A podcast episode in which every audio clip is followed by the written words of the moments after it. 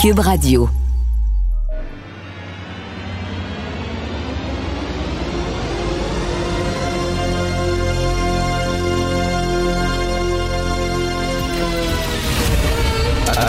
Attention, cette émission est laissée à la discrétion de l'auditeur.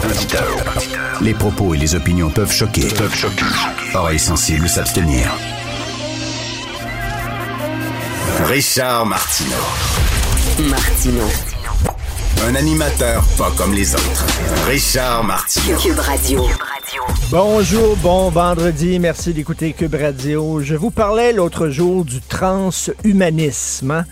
Euh, cette gang de, de médecins, de chercheurs, de biologistes, de, de philosophes, de scientifiques qui veulent, euh, ils veulent libérer l'homme euh, de la nature, des règles de la nature. Et je vous parlais justement de cette philosophe norvégienne qui disait qu'on devrait utiliser des femmes en état de mort cérébrale comme, euh, comme euh, des femmes qui sont dans le coma, on devrait leur mettre euh, justement des embryons dans le ventre et en profiter euh, avec, avec leur assentiment. Ça serait comme un don. Euh, T'écris, oui, j'aimerais, si jamais je suis en état de mort végétatif, mort cérébrale, j'aimerais qu'on m'utilise comme mère porteuse. Il y a des gens qui donnent leur corps à la science, pourquoi pas comme mère porteuse. Ce matin, dans le National Post, ça n'arrête pas, là. C'est la science. Alors, ce matin, dans National Post, on dit que bientôt, très bientôt, il y a des médecins qui sont en train de plancher là-dessus, de travailler là-dessus. Et euh, c'est une question de temps. On va pouvoir insérer des utérus dans le ventre des trans, des hommes qui se sont transformés en femmes. Donc, euh, l'extérieur, il ressemble à une femme, mais l'intérieur, la plomberie, ils ont une plomberie masculine. Donc, ils n'ont pas d'utérus. Alors là, on va pouvoir implanter des utérus artificiels dans le ventre des hommes trans et elles vont pouvoir donner naissance. Donc là, ça va être vraiment des femmes. Vraiment, vraiment, là. Là, là, je, vais me faire traiter de transphobe. Est-ce qu'on peut dire que, wow, une minute sans se faire traiter de transphobe? Vraiment, on est rendu là, là. À un moment donné, là, la science est capable de tout faire. Hein, on peut greffer un cœur de babouin ou un cœur de porc euh, chez quelqu'un. euh, je pourrais, je suis sûr qu'on pourrait. C'est-tu parce qu'on peut le faire qu'on doit le faire? Est-ce qu'on a le droit de remettre ça en question sans se faire traiter de transphobe? D'ailleurs, en, passant, en parlant de ça, c'était une autre nouvelle qui est parue cette semaine dans le National Post. C'est une école catholique euh, au Canada, euh, euh, l'école euh, dans la ville de Renfrew. Je ne sais pas exactement c'est où, la ville de Renfrew. Alors, une école catholique, un high school, une école secondaire. En novembre dernier, il y a un jeune, il y avait une discussion dans la classe sur la théorie du genre. Et euh, euh, est-ce qu'on devrait installer des distributeurs de tampons dans les toilettes pour hommes, puis est-ce que, bon, etc. Puis là, il y a un jeune qui a osé dire dans la classe, c'était un débat, une discussion, qui a osé dire, ben, selon moi, il y a seulement deux genres. Hein, c'est, euh, il y a seulement deux, sexes, deux genres, c'est homme et femme. Et tu nais homme, tu nais femme, puis c'est tout. Il n'y a pas de troisième genre, puis tu peux pas changer de sexe. Puis si tu es un homme, tu es un homme biologiquement. On peut pas on peut pas se libérer euh, de la biologie. À un moment donné, là, t'as beau euh, passer sur le bistouri, t'es un homme. Il s'est fait suspendre de l'école. On l'a suspendu, puis on lui a dit, écoute, tu vas revenir seulement quand tu vas t'excuser d'avoir dit ça. C'est un débat, là. Si tu n'as pas le droit de dire, ben moi, la théorie de genre, je remets ça en question, ben il n'y a pas de débat. Lui, il a remis ça en question, donc on l'a suspendu. Et lundi dernier, ben il a dit, ça va faire, Christy, là, moi j'ai le droit à une éducation. Fait qu'il est allé à l'école, il s'est fait accueillir par le principal et deux agents de sécurité qui l'ont arrêté. qui l'ont arrêté. Le vice-principal, OK, le principal n'était même pas là. Attends une minute, c'est même pas deux agents de sécurité, excusez-moi. C'est deux agents de police. Deux agents du service de police local qui l'ont arrêté pour trespassing, c'est-à-dire que pour entrer euh, sur un territoire euh, où il n'était pas euh, bienvenu. Arrêté pour avoir remis en question la théorie du genre. On est rendu là au Canada. Je vous le dis, le Canada, c'est vraiment une expérience. C'est incroyable. Le lobby transgenre, le lobby là, qui euh, voit de la transphobie partout est très fort. Je vous rappelle que J.K. Rowling, une femme extraordinaire qui a donné envie à des millions d'enfants à travers le monde de lire, pas seulement de lire des BD, mais de lire des gros livres sans images. Cette femme-là, maintenant, elle est traitée de transphobe. Euh, il y a des célébrations pour célébrer euh, l'anniversaire de Harry Potter. Elle n'est même pas invitée. Elle est reniée euh, par les artistes, les, les acteurs qu'elle a, qu'elle a rendus célèbres. Hein, c'était pas d'elle, c'était pas de ses livres, ces acteurs-là, il n'y a pas personne qui en parlerait.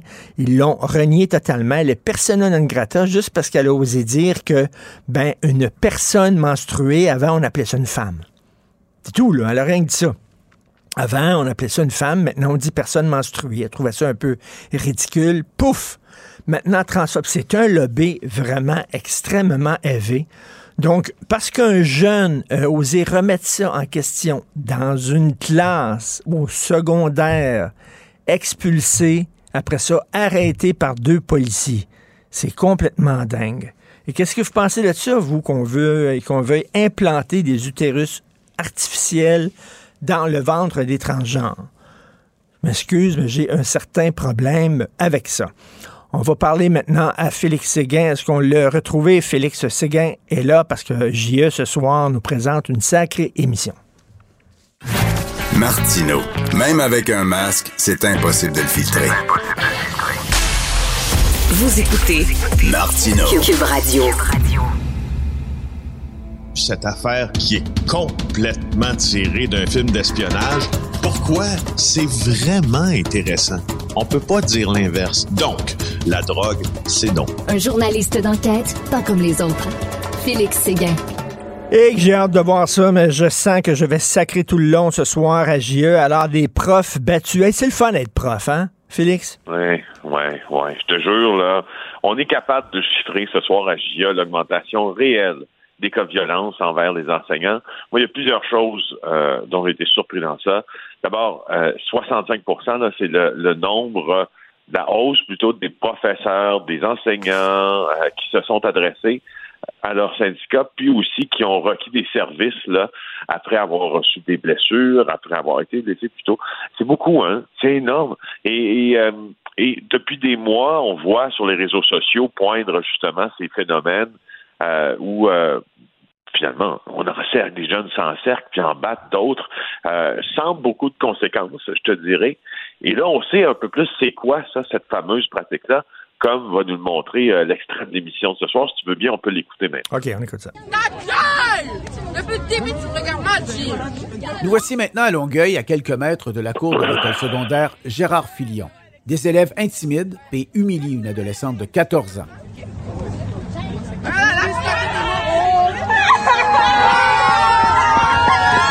N'est pas un cas isolé, nous disent des enseignants et des éducateurs spécialisés du Centre de service scolaire Marie-Victorin, dont l'école Gérard Filion fait partie. Ils ont accepté de nous parler du comportement d'élèves de certaines écoles secondaires de Longueuil, à condition qu'on protège leur identité. Ils craignent tous de perdre leur emploi. Nous avons donc reconstitué leur témoignage. Euh, ils appellent ça des deux minutes, des euh, two-minute fight. Un jeune contre un jeune.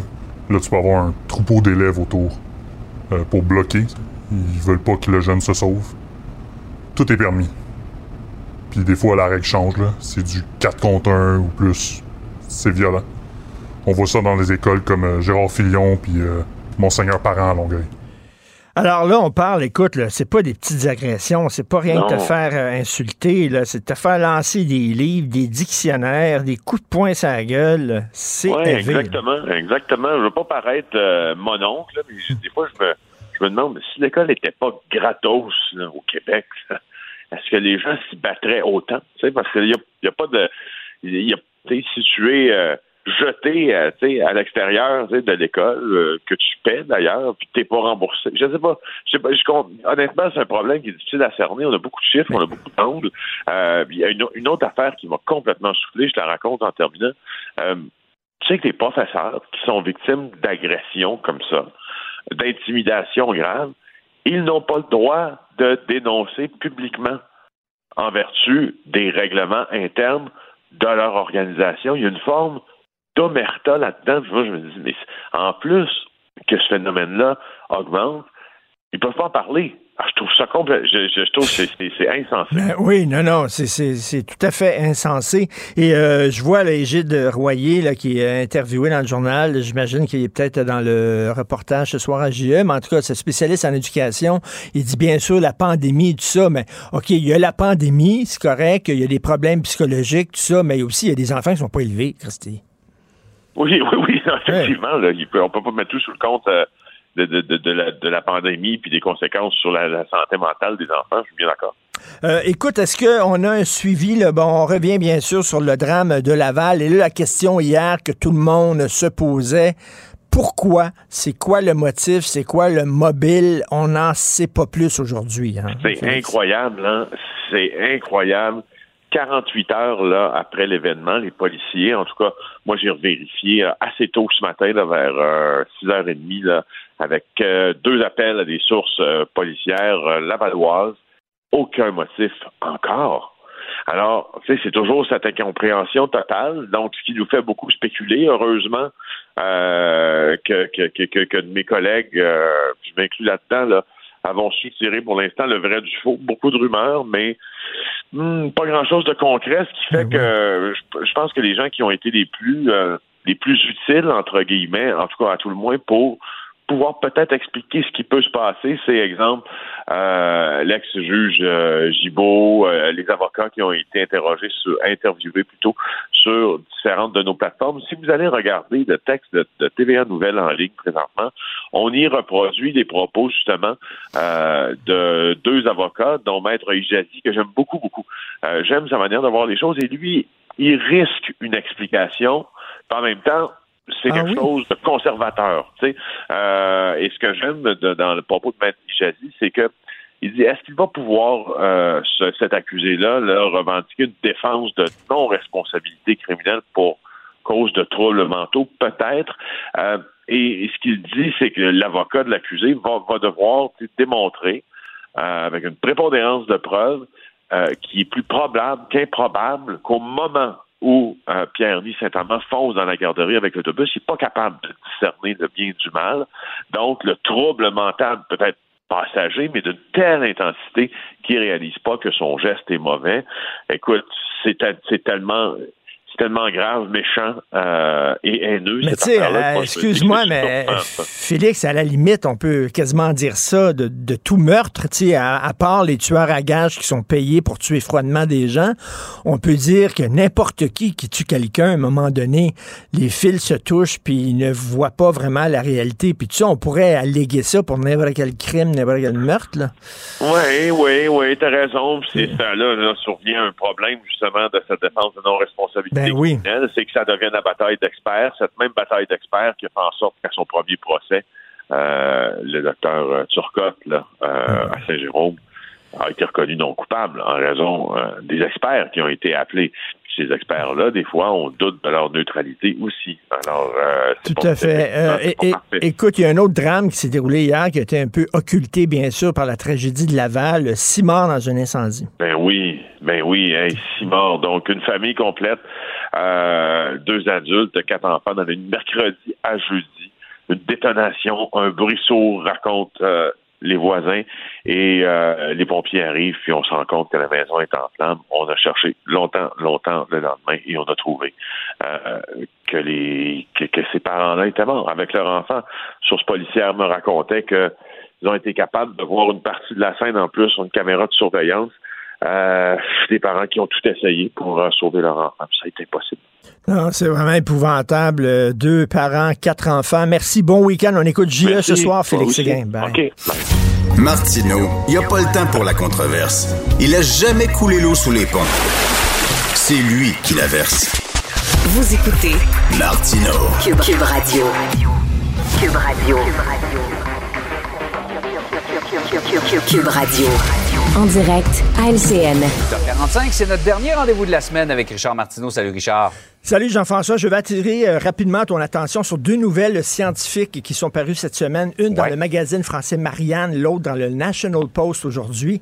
Alors dans Marianne, c'est une philosophe norvégienne qui dit qu'on devrait utiliser les femmes qui sont en état de mort cérébrale, c'est-à-dire que le cœur le cœur continue de battre mais le cerveau est Ouais. mort, on devrait les utiliser comme mères porteuses. OK? Alors, euh, elle, elle a écrit ça dans un magazine scientifique. Et aujourd'hui, dans le National Post, on dit que les médecins au Canada sont en train de plancher sur euh, une opération qui va leur permettre euh, d'insérer, d'implanter des utérus dans le ventre des hommes qui ont été transformés en femmes. Tu sais, ils sont maintenant des femmes, leur apparence physique, mais l'intérieur, la plomberie est encore une plomberie masculine. Donc, on va Mhm. Ouais, pouvoir ouais. leur implanter des utérus artificiels. Moi, je dis, moi, j'attends. On n'arrête pas le progrès. On n'arrête pas le programme. Moi, j'attends les utérus artificiels chez Costco. OK? Vraiment, là. Alors, tu mets ton mélange de vulve et de sperme là-dedans, t'appuies sur Start, puis neuf mois après, t'as un enfant. Comme un faux rapin. J'attends ça bientôt. ben oui. Ben oui, ils devraient vendre ça chez Costco. Ça s'en vient avant longtemps. Ça s'en vient, mon gars. On va voir ça de notre vivant. Hey, Richard, on se pose la question des fois, pourquoi, pourquoi il y a autant de profs qui laissent la profession, qui quittent? Euh, On a peut-être une partie de la réponse quand on voit le reportage de JE de cette semaine où le nombre de profs agressés, mais de façon très sérieuse, augmente de façon Ben oui. alarmante. Ben, tu sais, tu disais là, justement des profs qui démissionnent. Il y avait un texte cette semaine, le 4000 démissions euh, au cours Ouais. des trois dernières années. La question, c'est comment ça se fait qu'il y a autant de profs qui démissionnent? C'est pas ça la question, c'est comment ça se fait qu'il n'y en a pas plus? Je vais te dire, là, parce que JE ce soir, là, euh, alors, euh, c'est les agressions contre les profs, et je cite l'extrait euh, du texte de Denis Thériault dans le Journal de Montréal, du personnel qui se fait frapper par des enfants de 5 à 6 ans à répétition, qui vont casser des meubles, lancer des livres, des dictionnaires, du matériel sur la tête du personnel et des élèves dans la classe. On parle de profs qui ont reçu des coups de poing en face.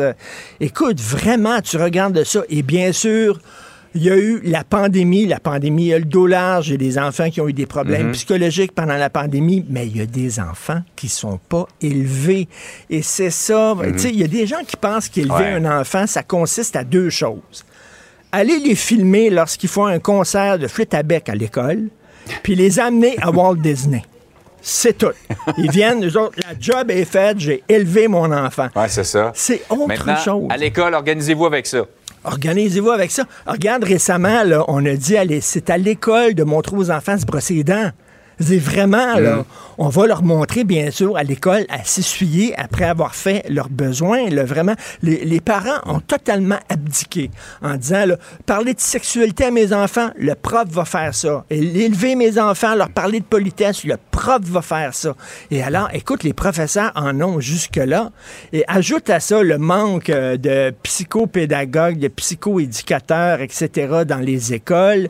Euh, dès que tu donnes une mauvaise note à un enfant, il y a les parents qui débarquent et qui veulent quasiment te casser la gueule. Euh, les réformes qui disent que maintenant, là, à partir d'aujourd'hui, tu vas enseigner d'une façon totalement différente parce qu'on a trouvé une réforme en Suisse romande qui est absolument fantastique et que tu vas impliquer dans ta classe. Écoute, que tu dois laisser, tu dois faire passer des élèves qui sont pas bons parce que ton école va avoir des bons résultats en disant, regardez comment une bonne école, il y a Ouais. plein d'élèves qui passent et tout ça. Tous les problèmes qu'il y a dans les... Après ça, on se demande pourquoi il y a des gens qui démissionnent, pourquoi les jeunes ne veulent plus être professeurs. On a abdiqué. La société est faite, là, on, a, on a inventé la famille. La famille, c'est comme une petite cellule qui fait, qui prend un enfant, OK, puis qui en fait des citoyens, et des citoyens responsables. Mais là, c'est non. La famille, c'est comme, j'ai pas le temps, ça m'intéresse pas. On va avoir rien que les côtés le fun d'avoir un enfant, mais pas les côtés pas le fun. Je vous le dis, là. Vraiment, on vous le dit pas assez, là. Mais les côtés pas le fun sont peut-être, il y en a peut-être plus que les côtés le fun d'avoir des enfants. C'est difficile d'élever un enfant, mais on leur dit pas. Oh, oui. euh, alors, le Ouais. Même si on les occuper. adore, effectivement, c'est un défi et, et c'est un défi de plus qu'on met sur les épaules de nos profs. Ben, tout à fait. C'est les profs qui vont s'en occuper. Alors là, Ouais. ils en ont aura le pompon. Très hâte de voir ça, mais j'imagine que ça va me décourager ce soir à JE.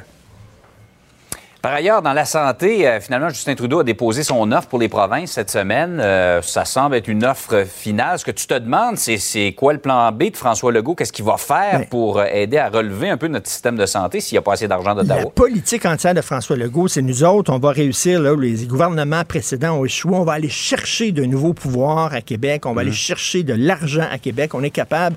Jean-François Roberge, le ministre des Affaires canadiennes, me dit à Cube Radio, euh, c'est comme, mettons, le Canada est un rocher, puis nous autres, on est la mer, puis on frappe sur le rocher, puis on va l'éroder. On va l'éroder, puis on va y arracher des morceaux petit à petit. Je vois pas le Canada en train de s'éroder pantoute. Le Canada a donné vraiment une offre pour le transfert en santé euh, très décevante. Et là, François Legault, euh, il dit, ben, c'est mieux que rien. Tu sais, ça devrait être, tu sais, comme, comme dirait mon père, c'est mieux qu'un coup de pied dans le cul. Tu sais, ça devrait être, je sais pas, notre nouvelle devise, ces, pa- les- ces plaques d'immatriculation du Québec, c'est mieux qu'un coup de pied dans le cul. Alors, il dit au moins, il dit au moins, il n'y a, pas- y a pas de conditions attachées à cet argent-là maintenant. C'est le fun. Ça, c'est comme si quelqu'un te donne un petit, petit, petit morceau de gâteau, mais tu dis, hey, l'assiette est belle. C'est pas une- dans une assiette à carton. Regardez l'assiette. Sacrée belle assiette quand même. Alors, c'est ça que François Legault dit. Je m'excuse. Ça fonctionne pas, là. Aller chercher des nouveaux pouvoirs, ça fonctionne. C'est quoi le plan B? On va faire quoi, tu sais? Si la, la rivière des Mille-Îles n'a pas réussi à éroder l'île aux fesses après des millions d'années, je pense pas que la CAQ va réussir à éroder Ottawa. Donc, c'est quoi? C'est quoi ça, les lots fesses? L'île aux fesses, c'est une île euh, entre Laval et Je Montréal. C'est l'île aux OK, fesses. je connaissais pas ça. J'en apprends tous les jours. On en apprend tous les jours. Alors, je sais pas, on n'érode pas beaucoup le Canada. Ouais. C'est quoi maintenant le plan Ouais. B, maintenant que ça fonctionne pas? Mhm. On le sait pas. J'ai très hâte d'entendre M. Legault là-dessus. Richard passe un très beau week-end et on se reparle lundi. Merci beaucoup. Salut. Bonne journée. Si c'est vrai qu'on aime autant qu'on déteste, Martineau, C'est sûrement l'animateur le plus aimé au Québec. Vous écoutez Martineau. Cube Radio.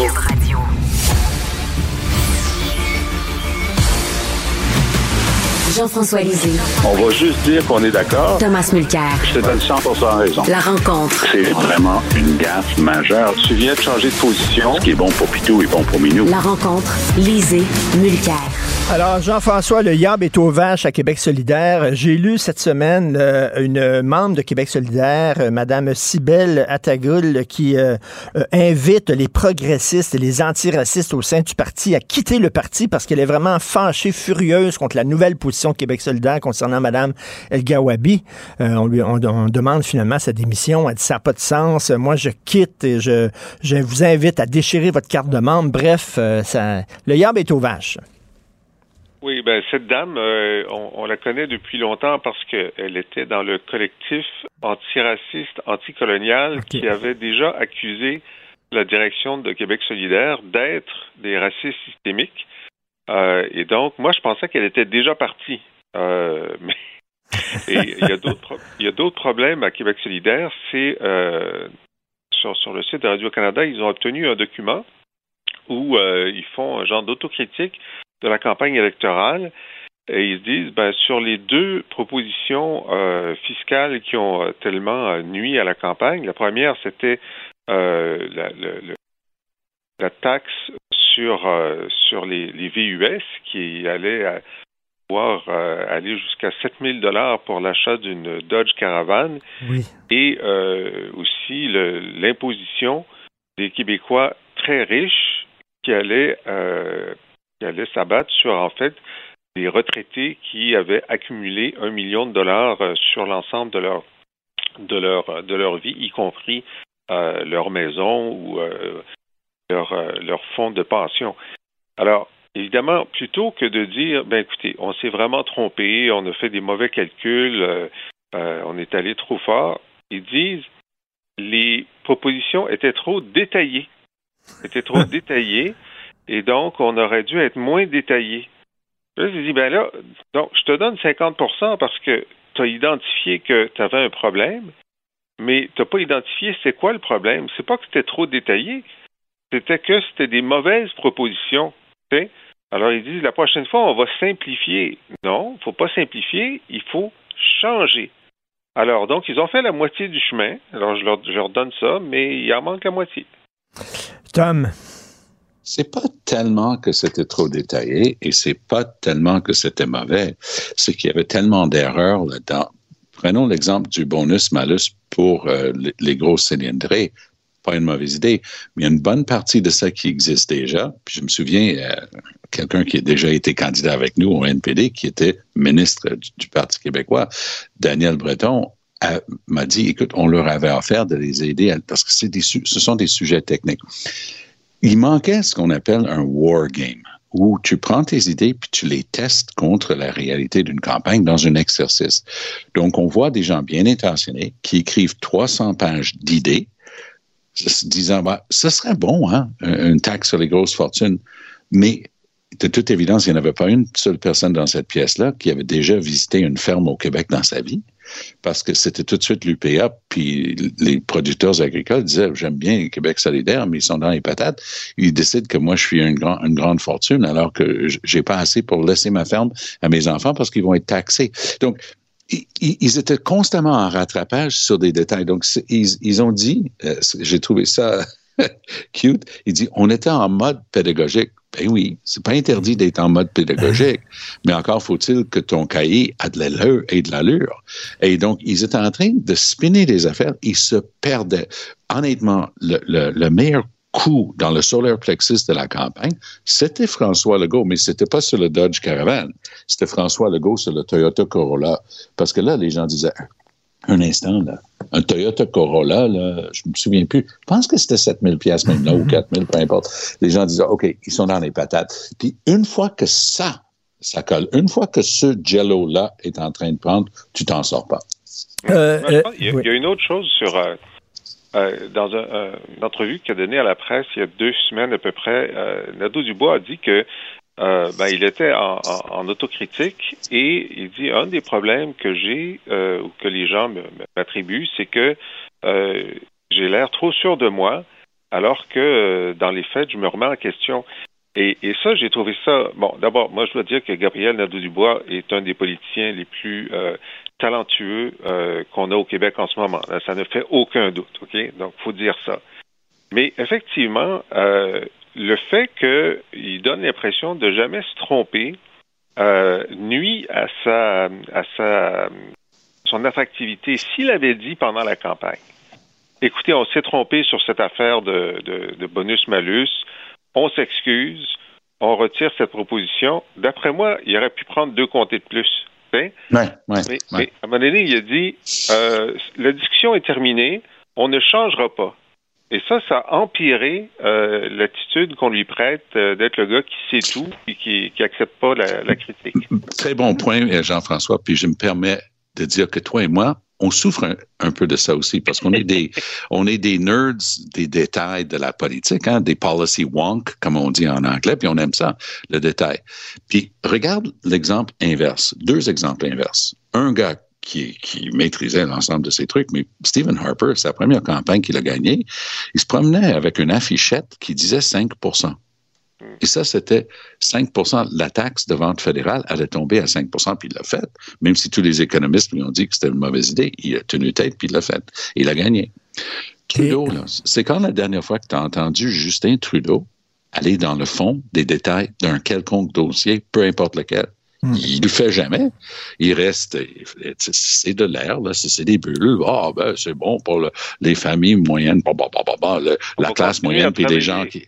Ben oui, mais donc, mais, ça marche. Et, donc, il y a une certaine valeur de l'autocritique de Québec solidaire. La question est de savoir est-ce qu'ils vont s'auto-écouter?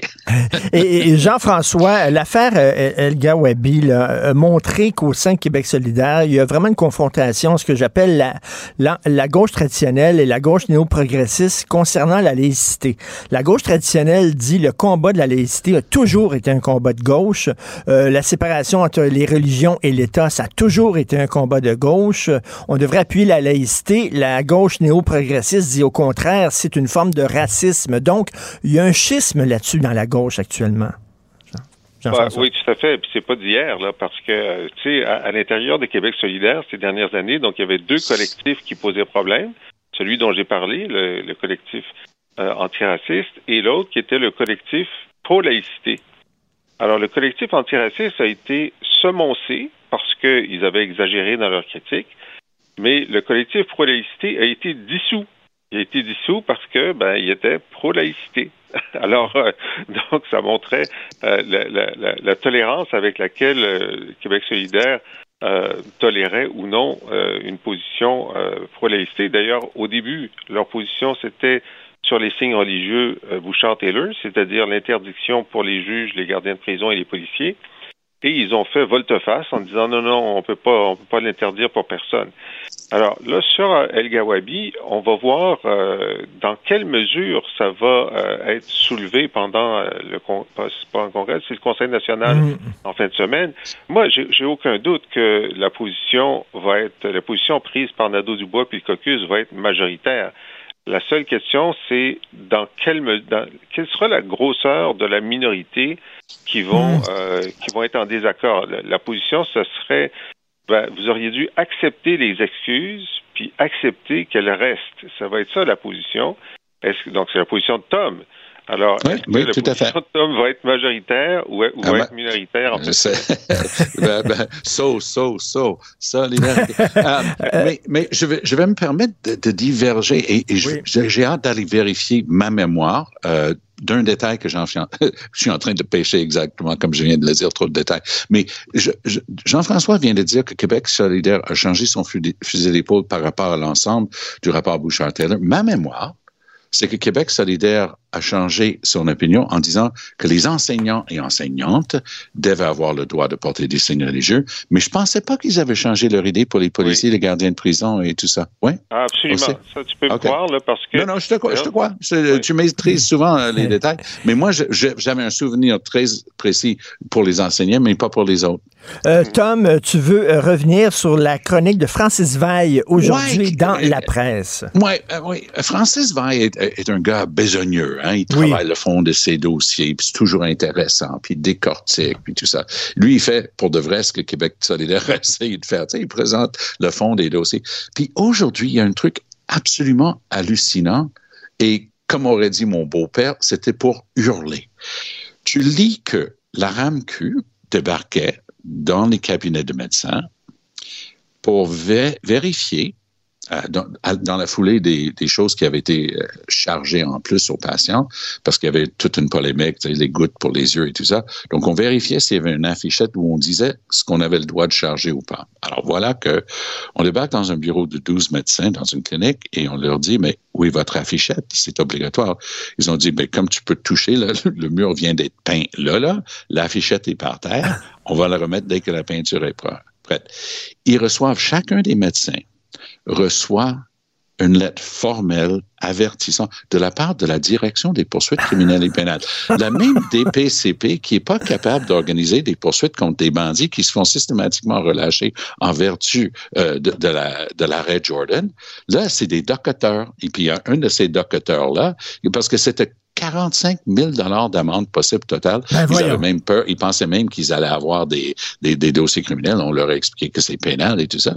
Mais dans la dernière analyse, après les avoir inquiétés, énervés et découragés, parce qu'il y en a qui sont tellement découragés qu'ils ont quitté la pratique de la médecine familiale pour aller faire autre chose, là, ils ont dit, ben, à bien y penser, il n'y a pas de cause là, on va l'abandonner. Là, là, tu te dis, non, non, un instant, là, là, là ça marche pas, là.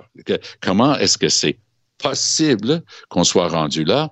Et pense à ça alors qu'on est en train de dire qu'une manière de délester, il va avoir plus de, de fourniture de services du privé.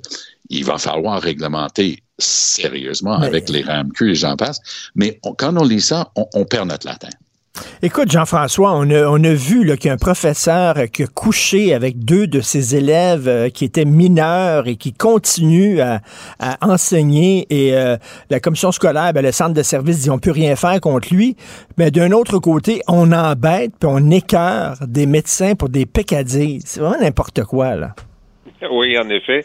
Et puis, euh, ce professeur-là, c'était dans une école privée. Et puis, non seulement il a couché avec des mineurs, mais il y a eu des enfants alors, euh, puis ça a duré longtemps, là. C'est pas quelque chose qui vient d'arriver.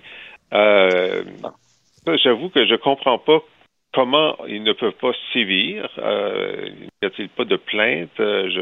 Mais tu sais, tu as une bureaucratie qui est laxiste vis à -vis des crimes graves, mais qui, qui écœure des gens pour des peccadilles. Puis là, je reviens à ce que disait Francis Veil. C'est n'importe quoi. C'est il y a aussi la question du jugement. Hein. C'est toujours ça le problème du jugement en ligne. Donc, les fonctionnaires ont des normes pour essayer de, de soutirer l'arbitraire, mais en même temps, un peu de jugement aide à décider si oui ou non ça vaut la peine de mettre des énergies dans telle poursuite plutôt que dans telle autre. Mais moi, moi je vais utiliser un autre mot qui vient du monde de l'application des lois, parce que jugement, ça exige peut-être quelque chose à un certain niveau, mais à un niveau plus simple, on exige du discernement. discernement oui. Avoir un, une tête, comme auraient dit nos parents, avoir une tête sur les épaules. Et, et, quand tu le lis avec tout ce qu'on vit dans le secteur de la santé, et c'est pas d'hier, tu dis, j'aime pas l'expression parce que, mais, mais c'est peut-être le cas de le dire, il y a des coups de pied dans le derrière qui se perdent. Quelqu'un qui, qui pousse un haut cri, comme le truc pour les infirmières cliniciennes qui sortent de l'université, à qui on va baisser de 20% le salaire des, des jeunes infirmières qui sont déjà les moins bien payées au Canada. Je suis pas convaincu que Dubé a vu ça passer sur son écran de radar. Il a d'autres chats à fouetter. Mais exactement à quoi je pensais. Le pauvre Dubé, tous les matins, il se lève, il regarde sa revue de presse, puis, puis, il se frappe la tête sur le front et dit j'avais pas besoin de ça aujourd'hui. Pourquoi est-ce qu'on ne m'aide pas tous les jours? Il y a quelque chose qui, qui me nuit. Mais le dans truc des médecins, dans, de, dans de le titre, le système. Ouais. Dans le titre de Vaille, il dit c'est l'histoire du toast. L'infirmière auxiliaire qui avait pris un toast, là, puis on, on avait voulu faire Torquemada, l'inquisition espagnole avec elle parce qu'elle avait pris un toast. Il, il est où le discernement? Chez le petit gestionnaire, le, le boss de Bécasse qui, qui a décidé de, de la punir à outrance? Il où le discernement? Ça, ça devrait être une qualité requise. Tout à fait. Et, et Tom, en terminant, euh, je veux revenir à ton excellente chronique aujourd'hui dans le Journal de Montréal. Trudeau à son pire, le go pas mieux. Et euh, tu sais, tu disais tantôt, il y a des coups de pied au cul qui se perdent. Euh, je vais continuer euh, avec la même expression, la même métaphore. Euh, finalement, euh, on a reçu des miettes et puis euh, François Legault dit, ben, c'est mieux qu'un coup de pied au cul. C'est un peu Ben ça, oui, il dit. il, ben oui, il, il dit euh, où est-ce que je saigne? C'est- c'est- C'est ha- c'est hallucinant. Et- au, et- moins, au moins, il n'a pas dit comme Ford qui a dit qu'il était reconnaissant. Il a dit deux fois hier, je suis reconnaissant.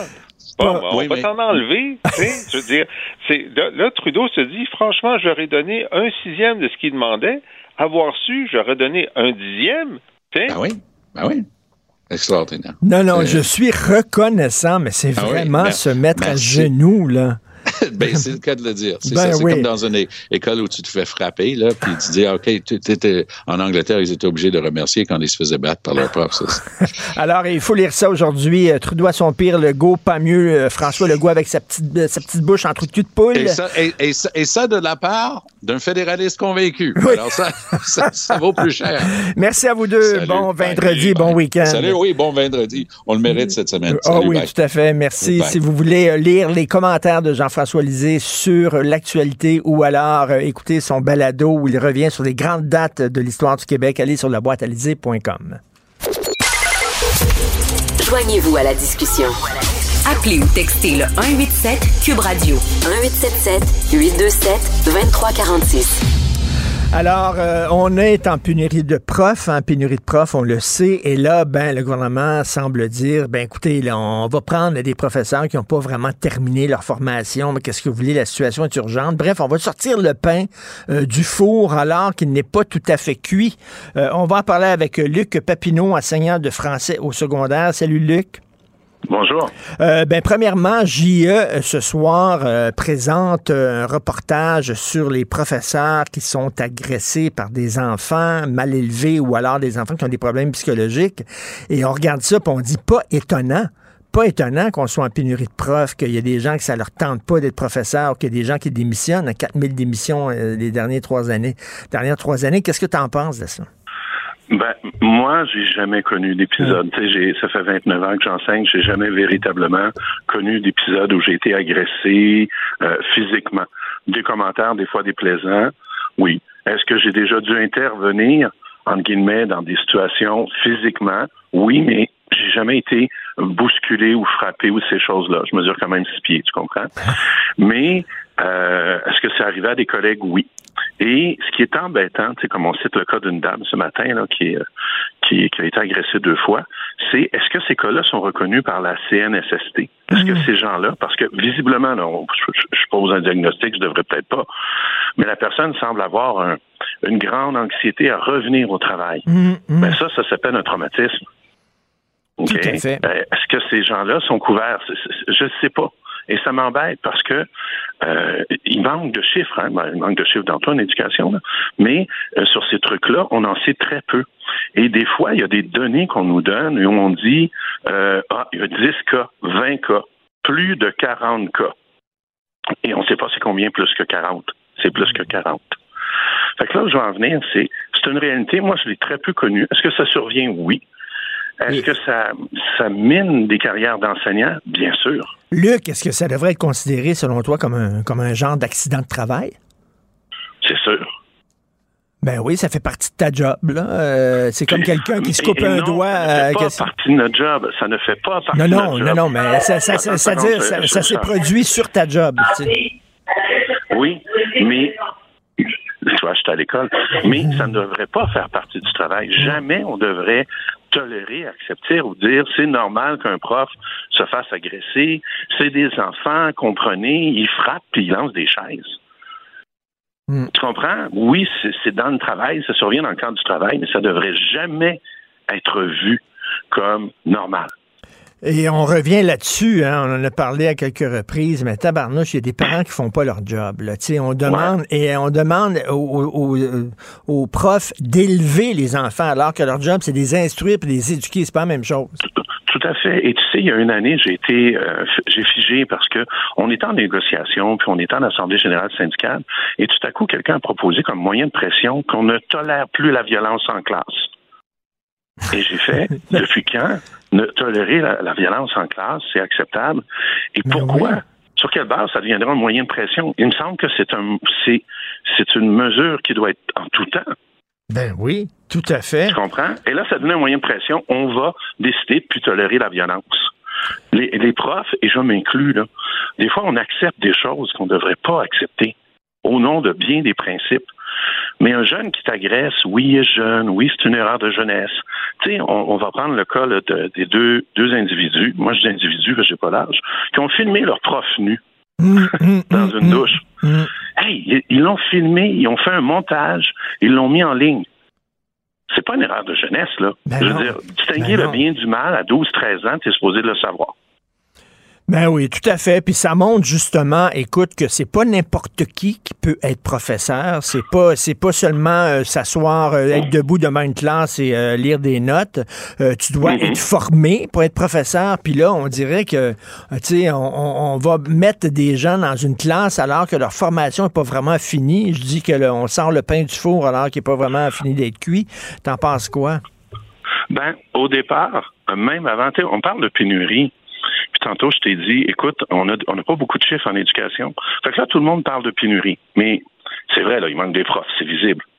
Mais on ne sait pas dans quelle matière il manque des profs. Fait que là, si on décide de former des profs, qu'on forme 6 000 profs d'éducation physique, puis ces profs de français qu'on a besoin, on n'est pas plus avancé. Actuellement, on est devant un problème, c'est manifeste. Mais il n'est pas bien cerné. Puis on a des solutions. Et c'est ça l'éducation. On ne cerne pas les problèmes, mais on les règle. Et tu as compris que c'est un désastre. Il faut savoir, tu sais, si M. Drainville nous écoute, on ne sait jamais, là, il faut savoir combien de profs il manque. Le ministère ne le sait pas. Dans quelle matière il manque des profs? Le ministère ne le sait pas. Dans quelle région il manque des profs aussi? C'est important. Le ministère ne le sait pas.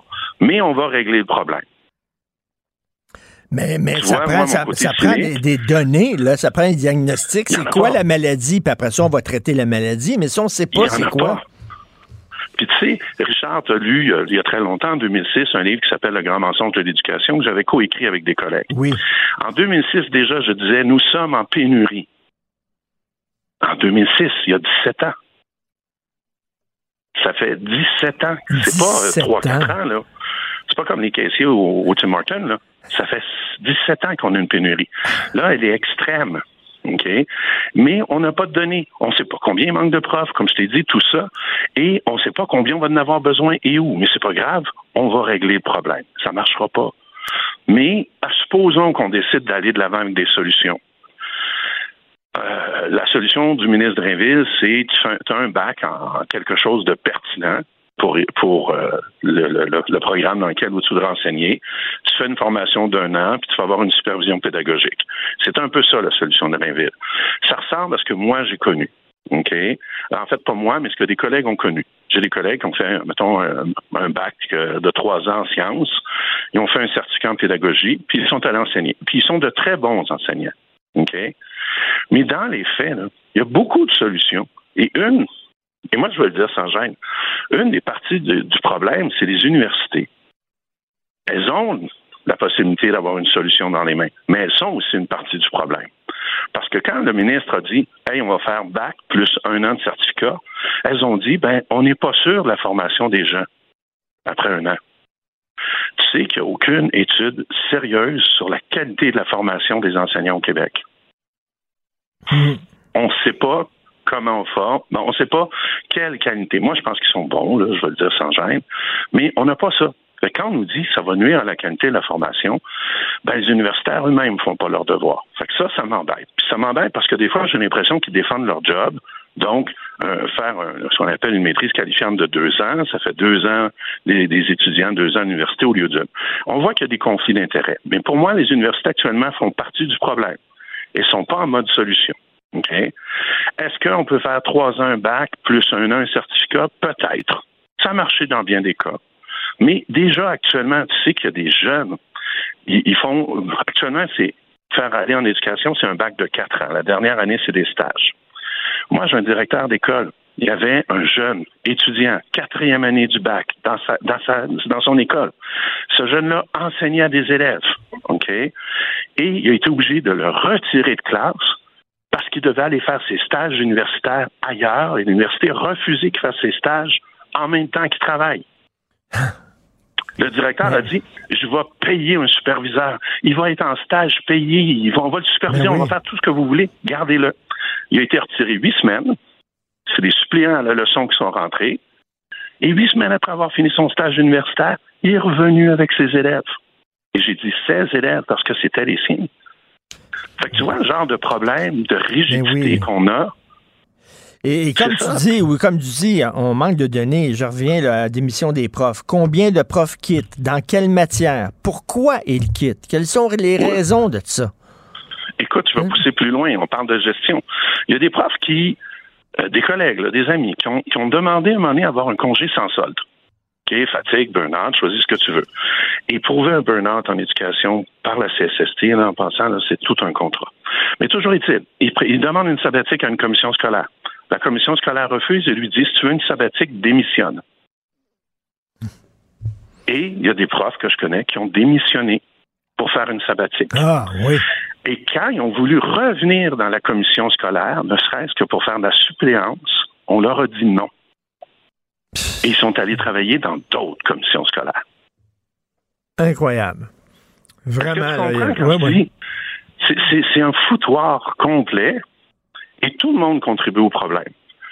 c'est sûr que ça va mal. Et, comme on le dit souvent lorsqu'on se parle, toi et moi, on peut-tu baser nos actions sur des données probantes? C'est quoi? mais oui une photo de la réalité, puis après ça, on verra plutôt qu'y aller à l'aveugle. Parce que c'est ça maintenant, là. On y va à oh l'aveugle au pif. Mais, et tu sais, on va être honnête, là, il n'y aura pas de bonne solution. Mettons qu'on cerne le problème, là, OK? Il n'y aura pas de bonne solution. La situation est, tellement mauvaise qu'il n'y a rien de parfait qu'on va pouvoir faire. Et ça, il faut l'accepter aussi. Mais, euh, je ne veux pas paraphraser un, ancien euh, chroniqueur de radio, là, c'est mieux un prof à moitié formé qu'une personne qui n'est pas formée du tout, là. Hmm. On se comprend? Ben actuellement, dans certaines, actuellement, dans certaines classes, il n'y a pas de prof. Ben oui, la situation est, tellement urgente que vaut mieux ça, là. Mais en même temps, c'est triste le fait qu'on soit rendu là accepter ça, avoir des profs à moitié formés, mais comme tu dis, c'est mieux. Écoute, euh, merci Luc, c'est tout le temps ben, qu'on a, mais c'est vraiment, c'est un gros chantier, un énorme chantier qui attend le, ministre euh, Drainville. Merci beaucoup Luc Papineau. Eh, merci. Salut, enseignant de français au secondaire. Martino. Le parrain de l'actualité.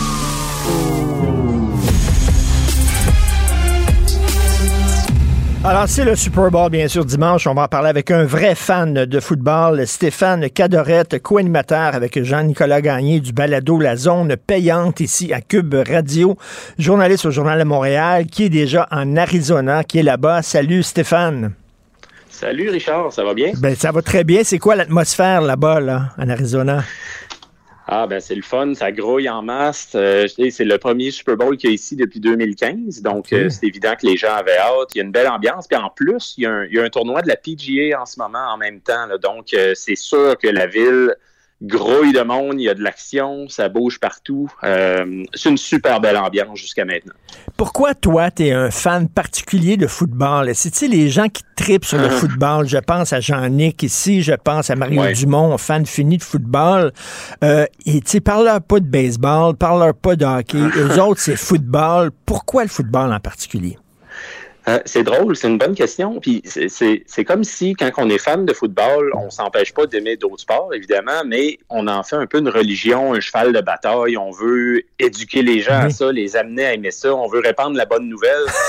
euh, moi, ça a commencé jeune, puis j'étais à ce moment-là, moi, c'était fin des années 80, j'avais peut-être 12 ans, puis je m'intéressais beaucoup à ça. Euh, ça a commencé comme bien d'autres par des jeux vidéo, puis j'ai transposé ça sur le football comme tel à la télé. J'ai jamais su décrocher. C'est en moi. Euh, c'est comme pour bien du monde du hockey, mais moi, c'est le football. J'aime l'aspect stratégique de tout ça, l'espèce de, de, de, jeu d'échecs entre l'attaque et la défense. Puis une fois que tu es dans le bain, c'est bien dur de t'en sortir. Mais, mais est-ce qu'on on pourrait dire que c'est peut-être le, sport le plus intelligent qui existe? il y a vraiment de la stratégie au football. Il y en a dans les autres sports aussi, là. mais au football, la stratégie est vraiment importante. Elle est présente. Ben, tu sais, oui, j'aime, j'aime à penser ça, Richard. Puis j'aime dire aussi que c'est le, probablement le sport où les coachs ont le plus d'importance. Euh, il y a un moment donné là où la stratégie va tellement loin, on n'a pas idée à quel point il y a de la préparation. Tu sais, nous, on voit un match de trois heures environ. Puis on se dit, hey, c'est une belle job, ça. Ça dure trois heures, puis t'es congé le reste de la semaine. Non, non, non, non, non. C'est pas du tout ça. C'est des heures et des heures et des heures de préparation. Puis c'est ce qu'il y a d'intéressant là-dedans, c'est que tu dis, il y a des coachs qui dorment quasiment pas à nuit pour se préparer pour comment je vais contrer Patrick Mahomes, comment je vais essayer de limiter le jeu au sol des Eagles. Tu sais, je veux pas aller dans le trop technique, mais euh, il y a beaucoup, beaucoup, beaucoup de choses auxquelles les, coachs doivent penser. C'est pour ça qu'il y a des coachs à chaque position. Euh, le personnel d'entraîneur est très imposant pour chaque équipe. Fait que ça me démontre à quelque part, moi, comme tu disais d'entrée de jeu, que oui, c'est un sport qui demande extrêmement de, développer l'intelligence. Eh bien, d'ailleurs, Stéphane, je pense que tu vas être d'accord avec moi. Moi, je dis tout le temps que le baseball puis le hockey, par rapport au football, c'est comme jouer aux dames puis jouer aux échecs. Jouer aux dames, n'importe qui peut jouer aux dames. Des enfants peuvent jouer aux dames. Jouer aux échecs, à ta minute, lève-toi de bonheur, là. Ça s'apprend. Ça s'apprend. Ça s'apprend. C'est dur, c'est compliqué. Mais ben, faut se donner la peine. C'est ça. Là. Moi, j'ai même des amis qui commencent là, actuellement à vraiment triper sur le football. Puis ça a été long. Moi, je me rappelle au début, ils me disaient ah, écoute, euh, j'ai pas le goût d'écouter un sport puis de me forcer, de me creuser la tête, je veux me divertir. Mais une fois que tu te donnes la peine de comprendre les règlements, les stratégies, euh, moi, il y en a beaucoup qui me disent ah, je retournerai pas ailleurs, là, c'est tellement palpitant. Puis, donc, il y a cet aspect-là, mais il faut juste passer par-dessus. Puis une fois que tu l'apprivoises, ben, je pense que tu es, euh, dans le clan puis tu n'en sors plus. Euh, la partisanerie au football est particulièrement forte. Il y en a dans tous les sports, bien mm-hmm. sûr. On pense au hockey, Claude Poirier puis ses Bruins. Il ne parle pas contre les Bruins à Claude. Euh, mais au football, c'est quelque chose. Ben, je te dirais qu'il ne faut pas plus parler contre les Eagles à Mario Dumont. C'est la même affaire. Euh, non, mais tu sais, c'est vraiment particulier. Puis l'exemple des Eagles est bon parce qu'à Philadelphie, c'est une ville tellement, tellement partisane. Des fois, les, fans des Eagles peuvent même être euh, dérangés jusqu'à un certain point. Euh, il y a des affaires pas toujours chic qui se passent. Là. Ça, c'est pas le, plus bel aspect, mais qu'est-ce qui est beau au football, c'est de voir les fans des équipes se déplacer. Tu tu vois pas ça nécessairement hmm. euh, au baseball. Une légion de fans des Reds de Cincinnati s'en aller à Los Angeles. Au football, tu vois énormément ça, les fans des Steelers, des Bills, des Eagles qui se déplacent partout, qui envahissent les stades adverses, puis là, ça fait, euh, c'est sûr que ça sème la pagaille un peu dans le stade, mais ça fait partie de la beauté de ce sport-là, du côté de son petit cachet unique. Et les tailgate parties, t'as pas ça vraiment dans les autres sports, les parties avant match. Ouais. Ça, c'est plus limité au Super Bowl parce que euh, c'est un match qui est hmm. peut-être un peu plus corporatif. Là, on amène, c'est pas juste des fans au Super Bowl, hmm, on hmm. amène les commanditaires puis les, gros bonnets. Euh, mais effectivement, tu as raison. le reste de l'année, euh, pour un match qui était à 16 heures, là, c'est pas rare de voir des gens arriver à 6, 7 heures le matin dans le parking. Ils se font un déjeuner, ils se font un dîner, ça mange toute la journée, ça prend quelques breuvages faut se désaltérer. Euh, après ça, demande-toi pas pourquoi ils sont si craqués rendus à 4 heures dans le stade. Là. Euh, probablement même qu'il y en a quelques-uns qui, abusent un peu trop. Mais bon, ça, c'est une autre histoire. Toi qui es un fan fini, qu'est-ce que tu penses des touristes? C'est-à-dire que, tu sais, les gens, ce que j'appelle les touristes, les gens qui regardent le football une fois par année au Super Bowl. Ça, c'est comme les gars, les gens qui écoutent du jazz rien que pendant le festival de jazz, qui n'en écoutent pas pendant l'année. Les fans de jazz, ils aiment pas ces gens-là en disant, toi, t'es un touriste, là. Tu sais, t'es pas un vrai fan. Qu'est-ce que tu penses de ça, toi? Bon, moi, je vais t'amener un autre point, Richard. C'est bien personnel à moi, mais moi, je les aime, ces gens-là, parce qu'ils s'intéressent tranquillement, pas vite. Ils se développent peut-être à la longue une passion. Je te parlais de des chums tantôt. Moi, il y en a la plupart, on commence de même. Ils se font un gros party d'ailes de poulet le, le, soir du Super Bowl, puis le reste de l'année, c'est fini, on n'en parle plus. Mais hop, l'année d'après, ils s'intéressent au final de conférence. Puis l'année d'après, aux séries. Puis l'année d'après, ah, les derniers matchs de la saison aussi. Puis ça finit que ben, la contagion se répand. sais, moi, c'est comme ça que je le vois. Euh, tu donnes un. Tu, les, tu les laisses au début regarder le Super Bowl puis triper. Puis je me dis, ils font rien de mal, au contraire. Ils s'intéressent au sport d'un œil, distraits peut-être au début, mais après ça, inquiète-toi pas qu'ils vont embarquer dans le bateau. Fait que moi, je les accueille à bras ouverts, ces fans-là. Écoute, dans Elvis Gratton, Elvis Gratton, à un moment donné, il est dans le sud, puis euh, il écoute avec des cassettes des, euh, des retransmissions d'anciens matchs, d'anciens ben matchs des expos. Des Padres, Linda. Des Padres, Linda, exactement. Alors, toi, t'es-tu ben genre comme ça? Toi, là, hey, je vais me, je vais regarder ça, là, moi, m'aller sur YouTube, puis je vais regarder un vieux match des Eagles puis des Chiefs en 82, je sais pas, là. T'es-tu comme ça? Euh, ça m'est arrivé, je te dirais que plus documentaire, par contre. Documentaire, ça, j'aime ça. Dans saison morte, là, tu t'as plus de matchs à écouter, puis c'est long, la saison morte au foot, Richard. C'est. Écoute, on finit là, en fin de semaine, puis après ça, il y en a jusqu'à jusqu'au mois d'août, là, les, ben pas de football. Fait que faut que tu te mettes quelque chose à dent quand tu es passionné. Donc, moi, ça va être ça. Souvent, il y a NFL Films qui produit d'excellents documentaires bien fouillés, bien recherchés, euh, souvent très émouvants. Fait que moi, je me lance là-dedans. En faisant ma, ma course sur un tapis roulant là, à l'hôtel, ça fait très, très bien. écoute, je sais que tu es pressé par le temps, faut te quitter, mais euh, c'est quoi tes prédictions? Euh, C'est-tu les Chiefs ou les Eagles qui vont gagner dimanche? ou ben, c'est Rihanna, ou c'est Rihanna qui va gagner? Ah ben Rihanna va gagner les codes d'écoute, ça c'est sûr, je t'en passe un papier. Mais euh, moi, je vais y aller avec une victoire des Eagles. Euh, écoute, comme je te disais, je veux pas aller trop profondément dans les analyses, là, mais le, football se gagne sur les deux fronts, la ligne à l'attaque et la ligne défensive. Puis c'est là que les Eagles sont à peu près les meilleurs dans la ligue sur les deux unités. Je pense que c'est ça qui va faire la différence. Euh, par contre, partisans des Chiefs, découragez-vous pas, c'est tout un pur sang, tout un cheval, Patrick Mahomes, le corps arrière. Euh, les gens qui sont moins familiers avec le football, surveillez-le, le numéro 15 des Chiefs, les Rouges. Euh, écoutez, c'est un athlète phénoménal, donc surveillez-le. OK, on va regarder ça. Tu te dis, tu dis euh, les Eagles parce que tu veux pas, tu veux pas fâcher Mario, c'est pour ça, là.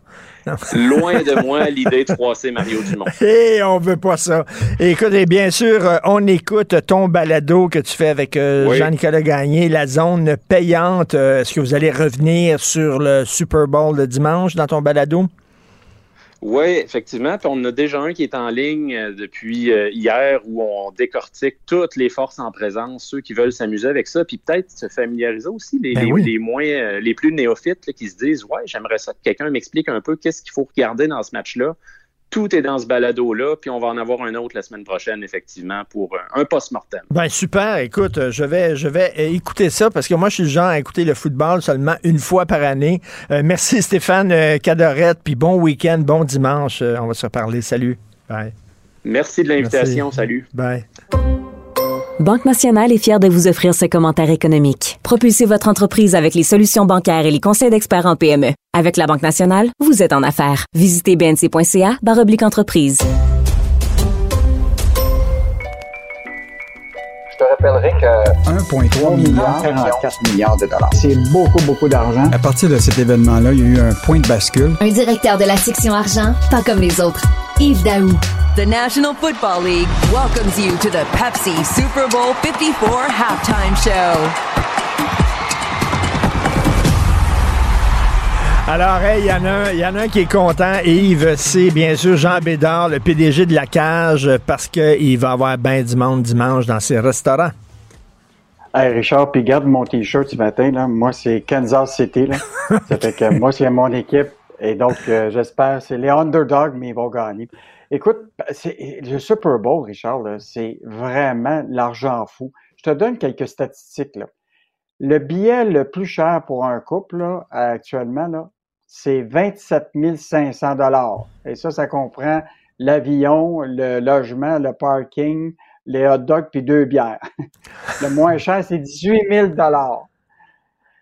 L'autre chose qui est l'autre chose qui est intéressante là, c'est le billet le moins cher pour y assister là, c'est 5000 dollars. là, je te dis c'est US. Un parking là-bas pour un deuxième étage, c'est 100 dollars. Un hot dog, tiens-toi bien, c'est 12 dollars et 75. Et le dernier affaire, c'est une Bud Light, là. Une Bud Light là, à 17 dollars 50. 17 dollars 50 pour une Bud Light. fait que, si tu veux, si tu veux te ruiner, là, tu t'en vas au Super Bowl aux États-Unis. Mais évidemment, pour euh, nos restaurateurs, évidemment, tu sais, dans le fond, tu as deux choses qui arrivent à ce moment-ci au mois de février. C'est le Super Bowl puis la Saint-Valentin. puis là, c'est pour eux autres, c'est une bouffée d'air. Et évidemment, celui qui, qui, a été beaucoup écopé là, pendant la période de la pandémie, c'est les restaurants La Cage qui ben sont très tournés vers, vers le sport. Et euh, c'est intéressant, là, c'est la première fois depuis euh, de la, pandémie que là, ils reviennent à 100% en salle. Donc, évidemment, là, c'est la, c'est la folie. Les gens veulent tout être à fêter le, le, Super Bowl. Mais il en demeure pas moins, Richard, que, tu sais, quand tu es un entrepreneur, il faut toujours que tu penses, est-ce que tout le monde va être physiquement en place, puis il y a-t-il d'autres moyens de faire de l'argent? Et c'est intéressant, la cache, comment ils ont, ils ont innové. Ils ont fait aussi des produits congelés en épicerie. Comprends-tu? Pour les, les côtes, les côtes levées? Et aujourd'hui, là, écoute, ça représente presque, il y a eu une hausse de 30% de leurs ventes dans ce secteur-là. Euh, mhm. évidemment, ils font des livraisons à domicile, ils font des, ce qu'on appelle les petits packages qui s'appellent touchdown. Autrement dit, tu reçois à la maison un petit paquet de nachos, d'autres plats précisés pour les amateurs de football. Donc, euh, tu vois très, très bien qu'il y a quand même une, une volonté d'innover. Puis ce qui est intéressant aussi, c'est tu sais qu'on a le plus grand producteur d'ailes de poulet au Québec et Excel d'or. Ils font des millions d'ailes de poulet qui sont exportées euh, à travers l'Amérique. Évidemment, euh, la cage souhaite euh, d'abord avoir du poulet qui est fait au Québec, réalisé ben au Québec. Donc, une, une, bonne nouvelle, tu sais, dans des temps qui les gens ont besoin de se réjouir un peu parce que de ce temps-ci, là. Ben oui. non, non, c'est, on a besoin de ça. Ben j'imagine, écoute, c'est déjà plein. J'imagine les restaurants, si tu veux réserver ah pour dimanche, les doivent te rire en pleine face quand t'appelles. C'est mm-hmm. sûr. C'est sûr, si tu faire une pierre deux coups, Richard, je te suggère de fêter la Saint-Valentin en même temps que tu écoutes le Super Bowl. Ça, va te permettre d'économiser. Et le village de la station Tremblant est à vendre pour 100 millions de dollars. Il avait été acquis pour euh, la somme de 68 millions de dollars il y a cinq ans par des Américains. Cinq ans plus tard, déjà, ils le vendent. Pourquoi? C'est pas rentable? Ben, euh, Richard, il y, a deux, il y a deux affaires qui sont importantes. Tu as la station de ski elle-même, qui appartenait à une époque à euh, Intra-West, et Intra-West a été revendue par la suite par une autre compagnie américaine. Mais la station de ski demeure toujours la propriété de celui qui s'appelle Altera Mountain. Mais là, l'affaire, c'est que c'est la partie rez-de-chaussée qui est tout ce qui est commercial, qui appartenait à encore une Américaine, euh, LaSalle Investment, qui a décidé que toute cette portion commerciale qui comprend des, des, le Roots, euh, Salomon, Columbia, Starbucks, la SAQ. C'est toutes des. des c'est le fun de se promener. C'est le fun de se promener dans le village du Mont-Tremblant. J'y vais une fois par année, c'est cute. Oui, mais écoute, il y en demeure pas moins là, que tu as 3, 3 millions de personnes qui visitent la station ski par année. Fait que tu peux t'entendre qu'effectivement, là, il y a, y a, possibilité de commerce. Mais probablement qu'avec la pandémie, tout ça, là, tu sais, ça coûte relativement cher, tu comprends-tu, aller skier. Fait que peut-être que c'est difficile de, de, rentabiliser toute la partie commerciale. Là. Euh, mais moi, ce qui me fascine. Est-ce qu'il y a des gens qui se sont montrés intéressés? Est-ce qu'il y a des firmes qui se sont montrés intéressés? Ben, écoute, ça, vient de commencer, Richard. On a été annoncé hier. OK, OK, OK. Là, ils cherchent des investisseurs. Mais moi, ce qui me fascine, Richard, c'est de voir comment nos, nos centres de ski, nos propriétés, c'est tous des étrangers qui ont ça. Écoute, le Mont-Saint-Anne appartient à des, euh, des Canadiens anglais. Le Mont-Tremblant, ça appartient à des Américains. Euh, mais c'est les Québécois qui payent les gros prix pour aller skier puis acheter la bouffe. Effectivement, on n'est pas assez riche pour euh, acheter nos propres infrastructures à nous. Euh, et ça, c'est très drôle. Ça prend des millions de dollars pour gérer des millions en subventions. très drôle, ça. Ça, Richard, la journée qu'on va s'intéresser à l'argent public, parce que là, j'ai l'impression, c'est quoi? C'est qu'il y a tellement d'argent qu'on ne questionne plus du tout où va l'argent. Mais là, euh, nous autres, ça nous préoccupe. Et là, imagine-toi, que ça coûte au gouvernement du Québec 130 millions aux contribuables pour gérer les subventions qu'on va donner. Donc, ça exclut la subvention que tu donnes. Donc, le ministère de l'Économie a versé des honoraires à Investissement Québec pour étudier les demandes d'aide aux entreprises. Et donc, ça, ça nous a coûté 131 millions, C'est une hausse de 266% depuis 2018-2019. Écoute, c'est. Puis là, on le sait, là, le gouvernement a confié à, à, Investissement Québec la gestion de ce portefeuille-là de 1,6 milliard d'aides aux entreprises. Euh, mais c'est quand même beaucoup, beaucoup d'argent pour gérer ça. Donc, on a besoin de l'argent pour gérer les subventions qu'on va donner. Mais tu connais, tu connais l'expression en anglais, tax money to mm-hmm. make money. Ça prend de l'argent pour faire de l'argent. Ça, ça en est vraiment le, le, symbole le plus flagrant de ça. Donc, des honoraires qui sont multipliés par quatre. Oui, exactement. Mais ce qui est fascinant, Richard, c'est qu'ils disent, ah ben, c'est parce que l'actif d'investissement Québec a, vraiment progressé, puis c'est pour ça que ça nous coûte plus cher. Sauf que l'actif a juste progressé de 11% depuis 2018-2019 alors que les frais de gestion ont augmenté de 266 C'est pas, mais c'est pas le même calcul que je fais, moi, que, eh ben non, ça coûte pas mal cher. Écoute, rapidement, tu parlais hier du protectionnisme du président Biden. Ça n'a pas l'air euh, vraiment faire peur à Super Fitzgibbon. Non, dans, lui, il n'est pas du tout préoccupé. En fait, lui, ce qui, c'est, dans sa tête, là, c'est, pas compliqué. Là. Le Québec est plein de ressources naturelles. on a de l'hydroélectricité, on a des minéraux, euh, donc, euh, c'est que des entreprises soient vendues à l'étranger, il revient toujours à dire, ben, il y a des compagnies qui achètent à l'étranger, puis c'est, ça s'équivaut. Mais la réalité, là, c'est que les Américains, le Buy American, là, ça va être un, bouclier qu'on va devoir euh, euh, mm-hmm. vraiment contrer parce qu'il va y avoir des entreprises qui vont être vendues, qui vont ben aller s'installer aux États-Unis. Et, et ça, c'est rien que le début de, donc, euh, c'est beau vendre euh, notre électricité pas chère aux États-Unis, puis d'avoir nos minéraux critiques comme le lithium et d'autres qui vont être exploités ailleurs. Mais la réalité, c'est qu'il va falloir euh, être capable d'avoir un secteur manufacturier qui est fort au Québec. Puis là, on est non, non, veut, veut pas, ça va nous rentrer dedans. Qu'est-ce qu'on va pouvoir lire ce week-end dans la section argent? Écoute, Richard, tu sais, on parle de retraite depuis ce matin. Je sais pas si tu as vu ce sondage d'une de, banque qui a dit que ça prenait 1,7 million pour ta retraite. Ah, écoute, là, tout le monde est en, tout le monde en dit, ben voyons donc. Alors, Michel Girard va venir euh, ce week-end. Combien votre REER vous rapportera à votre retraite? Puis fait une bonne hmm. analyse pour voir qu'est-ce que tu as, vraiment besoin pour prendre ta retraite. Oh, j'ai hâte de lire ça. qu'on a, oui, et on a une bonne chronique d'Emmanuel Grill aussi. Travailler à la retraite, c'est plus payant que vous le pensez. Euh, il y a beaucoup de gens qui se posent la question, je devrais-tu retourner euh, travailler parce que puis sinon ça ça vaut peut-être pas la peine parce que là j'aurais pas la partie de la rente de la régie des rentes etc. Donc Emmanuel explique très bien que ça peut être rentable de, de travailler après 65 ans. Euh, et donc, euh, vraiment, là, des bons sujets là, qui touchent la retraite ce week-end, ça vaudrait la peine de lire ça. Écoute, c'est le sujet qui fait jaser toutes les démocraties occidentales ces temps-ci. Hein. On le voit, les grèves qu'il y a en France à cause de ça. Là. Mm. La question se pose dans toutes les démocraties occidentales. De plus en plus de gens qui prennent leur retraite, de moins en moins de travailleurs pour payer leur fonds de pension. Qu'est-ce qu'on fait avec ce problème-là qui semble insoluble? On va lire ça ce week-end. Merci. Bon week-end, Yves Daou. Bon, bon Super Bowl. Bon Super Bowl. Salut.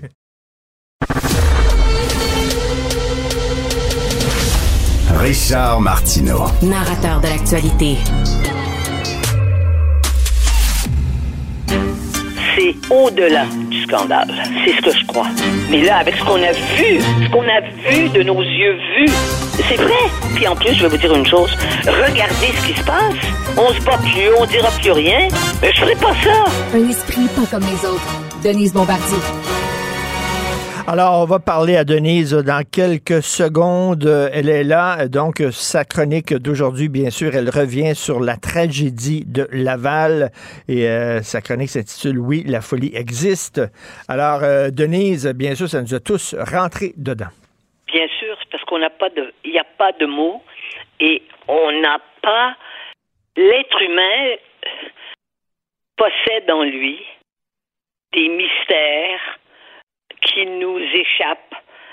Et quand les choses s'expriment à travers la maladie mentale, c'est clair, hein, quand quelqu'un se met dans, une, dans un délire comme ça, euh, on, est, on, on est totalement désarçonné. Mais ça existe et on est incapable de le comprendre. On est incapable de comprendre ça. Bon, on ne sait même pas ce qui s'est passé. Dans ce cas-ci, où on dit que cette personne n'avait jamais, jamais demandé de l'aide, il faut croire qu'écoutez, cet homme a eu une femme, il a des enfants.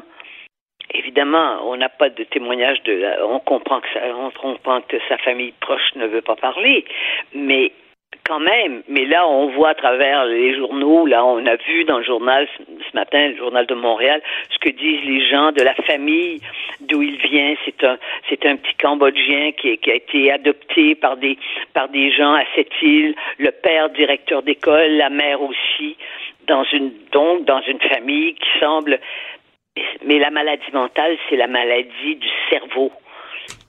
Et on est démunis devant ça quand, quand il s'agit de, de, de, quand ça implique en particulier des enfants. C'est inouï et les gens ne veulent pas, ont beaucoup de difficultés à essayer de trouver des explications parce qu'il n'y en a pas d'explications. Les psychiatres n'en ont pas d'explications. Ils ont des connaissance de, de, de, de, ce que c'est que les, grands délires les, et, les gens qui passent à l'acte de cette façon-là. On le voit. Mais cette horreur-là nous fait plus peur que la mort, finalement. Denise, je cette veux. expression-là. Denise, euh, j'aimerais vous entendre sur, je ne sais pas si vous avez vu le journal de Montréal aujourd'hui et ce soir à JE, c'est un reportage sur des professeurs qui se font battre par des enfants. Et là, là, on parle d'enfants de 5e et 6e année. Et là, je lis ça. Oui, oui, oui, oui. Du personnel qui se fait frapper par des enfants de 5-6 ans à répétition, pardon, 5-6 ans, qui cassent des meubles, qui lancent des livres, des dictionnaires, du matériel. Vous pensez quoi de ça?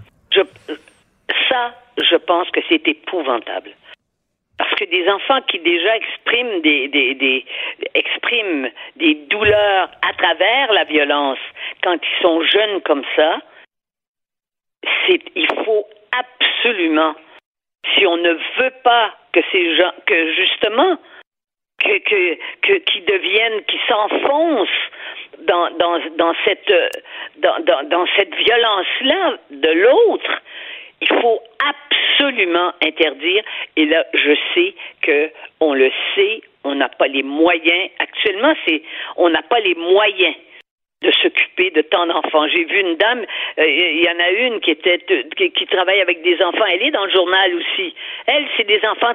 C'est un enfant de 4 ans qui lui a donné un coup de poing dans la dans l'œil. On voit la photo.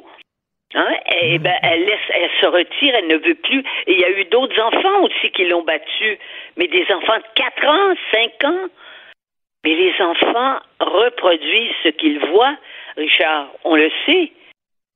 Ben oui, effectivement, mais, mais ça fait peur parce que là, quand c'est quand c'est jeune comme ça, s'il n'y a pas d'intervention de spécialistes, mais pas dans, dans, dans quatre mois, au moment où l'acte où ils sont dans cet acte-là et qu'ils les reproduisent, on ne peut pas tolérer ça.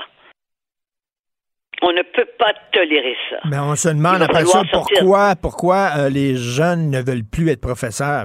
Ça, ça fait partie. De... Qui veut être prof C'est sûr, vous avez écrit là Mais c'est évident. Pourquoi vous iriez. Vous... Mais moi, j'en ai des amis qui, sont qui enseignent au secondaire, hein, qui sont dans des écoles qui enseignent au secondaire mais ils sont pas toujours rassurés parce qu'ils ils, ils, sentent, ils perçoivent l'agressivité des, étudiants. quand vous êtes devant des ados, alors là, c'est surmultiplié. Mais dans le cas des petits enfants, quand, quand ça commence comme ça, si c'est pas immédiatement soigné, encadré, c'est pas en, en c'est pas en assommant les enfants avec des pilules qu'on va qu'on va euh, trouver la source de ça. ça, ça va les assommer, c'est clair. Puis ça aussi, euh, il y, a trop de parents qui abdiquent, qui font pas leur job.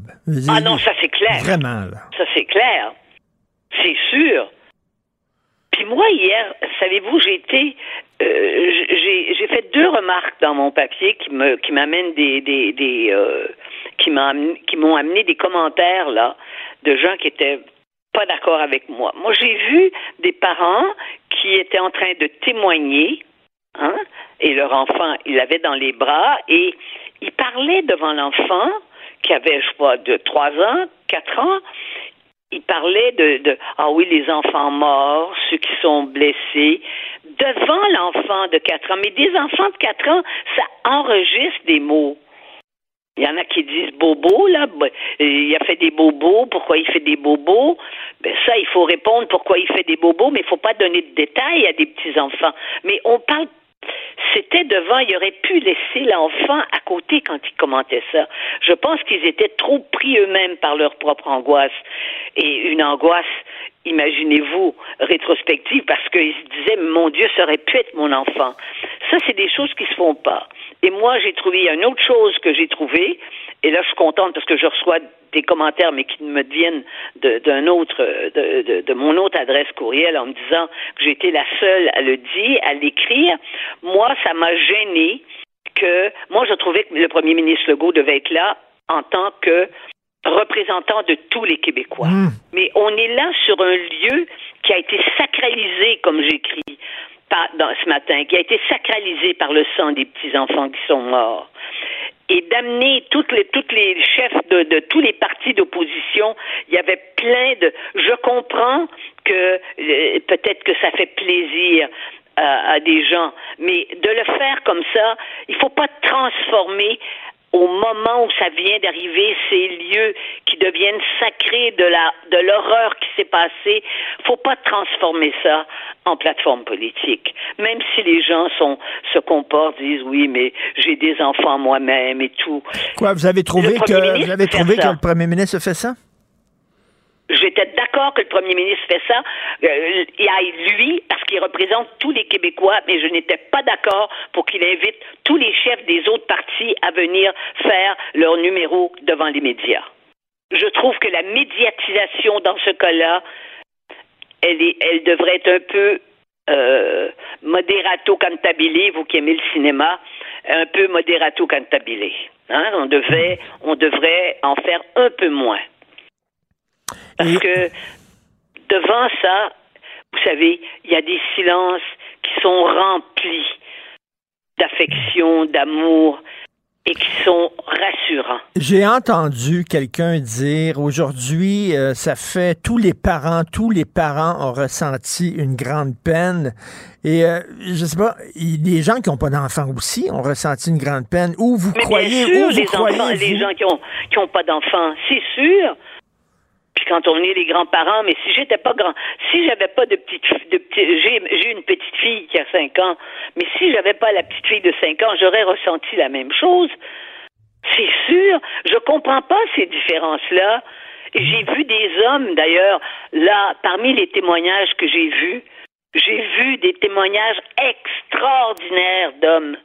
Hein, dont ce monsieur qui, qui, qui a sauté dessus pour le pour, pour, Oui, pour le oui, oui, oui. pour le contrôler.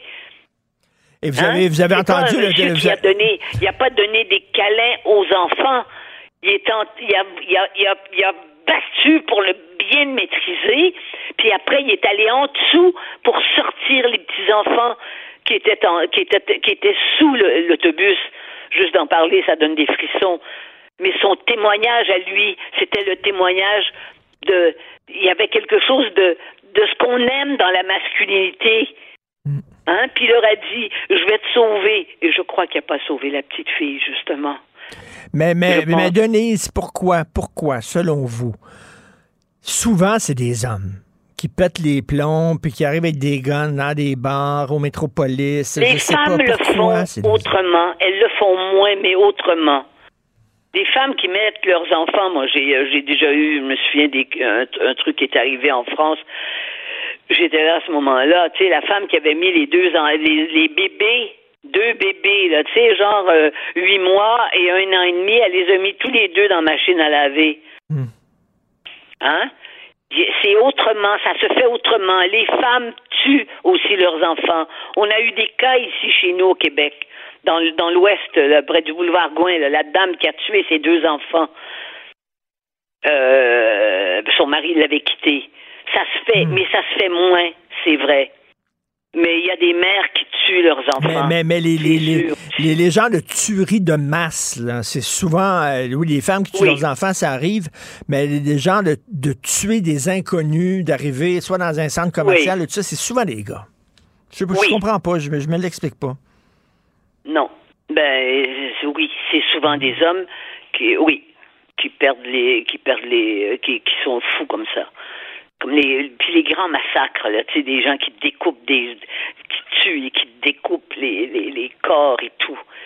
Il y a quelque chose de de la il y a quelque chose de de, de l'outrance dans le dans le dans la haine qui habite à ce moment-là les hommes. En tout cas, on a vu, comme vous dites, on a vu des hommes qui souffraient, des hommes qui ont aidé. Euh, euh, Ah. Oui. Ce- Sophie écrit aujourd'hui sur la série euh, Mégantic, puis on voit justement des gars là, qui, qui, qui, qui de, de- de façon positive aussi. C'est pas vrai que tous les mais hommes sont toxiques. sûr, mais bien sûr.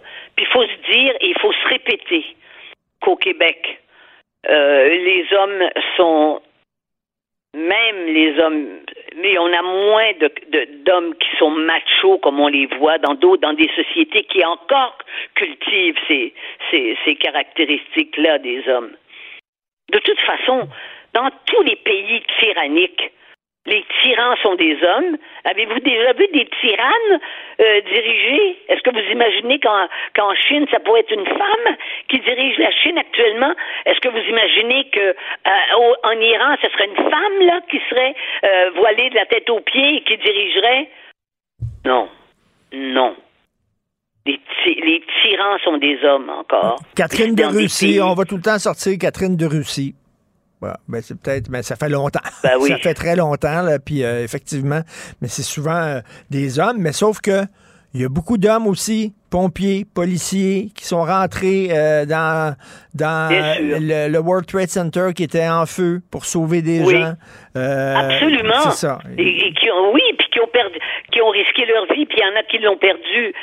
Et en plus, qui qui est mort? Alors allez sur les allez sur les sites de, de, de des cimetières, les cimetières de la deuxième guerre mondiale, et lisez les noms de ceux qui sont là, qui sont battus pour nous sauver d'Hitler. C'est une c'est à la très grande majorité ce sont des hommes qui se sont battus et qui sont morts. Et ils avaient 18 ans, 19 ans. Hein, quand on fait, vous les avez fait, ces Oui, cimetières. oui, vous avez oui, oui, je suis allé, là, c'est Voilà. très touchant. Euh, donc, votre chronique euh, s'intitule euh, Oui, la folie existe, c'est aujourd'hui dans le journal. Merci, bon week-end malgré tout, Denise. Oui, malgré tout, comme vous dites. OK. Pour une écoute en tout temps, ce commentaire de Denise Bombardier est maintenant disponible sur l'application Cube ou en ligne au cube.ca. Tout comme sa série À haute voix, un balado où Denise Bombardier remonte le fil de sa mémoire pour discuter des enjeux de la société québécoise contemporaine. Cube Radio. Joignez-vous à la discussion. Appelez ou textez le 187 Cube Radio 1877 827 2346. Alors, euh, vous savez que tous les vendredis, euh, je discute, souvent le vendredi, des fois le lundi, je discute avec Christian Rioux, l'excellent correspondant du Devoir à Paris. Habituellement, il est au téléphone, mais là, il est à Montréal, donc il est en studio avec moi. Bonjour, Christian. Bonjour, Richard. De retour au bled? Oui, de retour au bled, exactement. C'est ce que, c'est ce que, c'est ce que j'aime dire à, à tout le monde. hein. Vous savez, quand on vit à l'étranger, c'est toujours un plaisir de, de, de, de revenir chez soi, de rentrer dans, dans, de retrouver sa culture, son identité, euh, les gens qu'on connaît, les amis qu'on a. Euh, Son identité, un mot euh, explosif quand même. Ben, écoutez, euh, j'ai beau être correspondant à Paris depuis euh, depuis 25 ans, je reste québécois. Je, je- je dirais que je dirais quasiment que je suis plus québécois depuis que je suis à l'étranger que, que depuis que qu'avant. Parce que oui, qu'avant, parce que à l'étranger, on comprend on comprend toute la- toute toute l'intelligence, toute la beauté d'être québécois, tout le, le plaisir qu'on peut avoir à ça. Et on en a souvent d'ailleurs la nostalgie. C'est pour ça qu'on revient au bled de temps en temps. Il faut il faut le faire. Mais il y a des gens, justement, lorsqu'ils s'en vont à l'étranger, euh, perdent un peu leur identité. Et je pense à Louis-Bernard Robitaille. Euh, Ah. Par exemple, c'est un Québécois qui est allé euh, à, à Paris, c'est ça, et Oui, qui, qui oui. a vécu là pendant Oui. très très longtemps.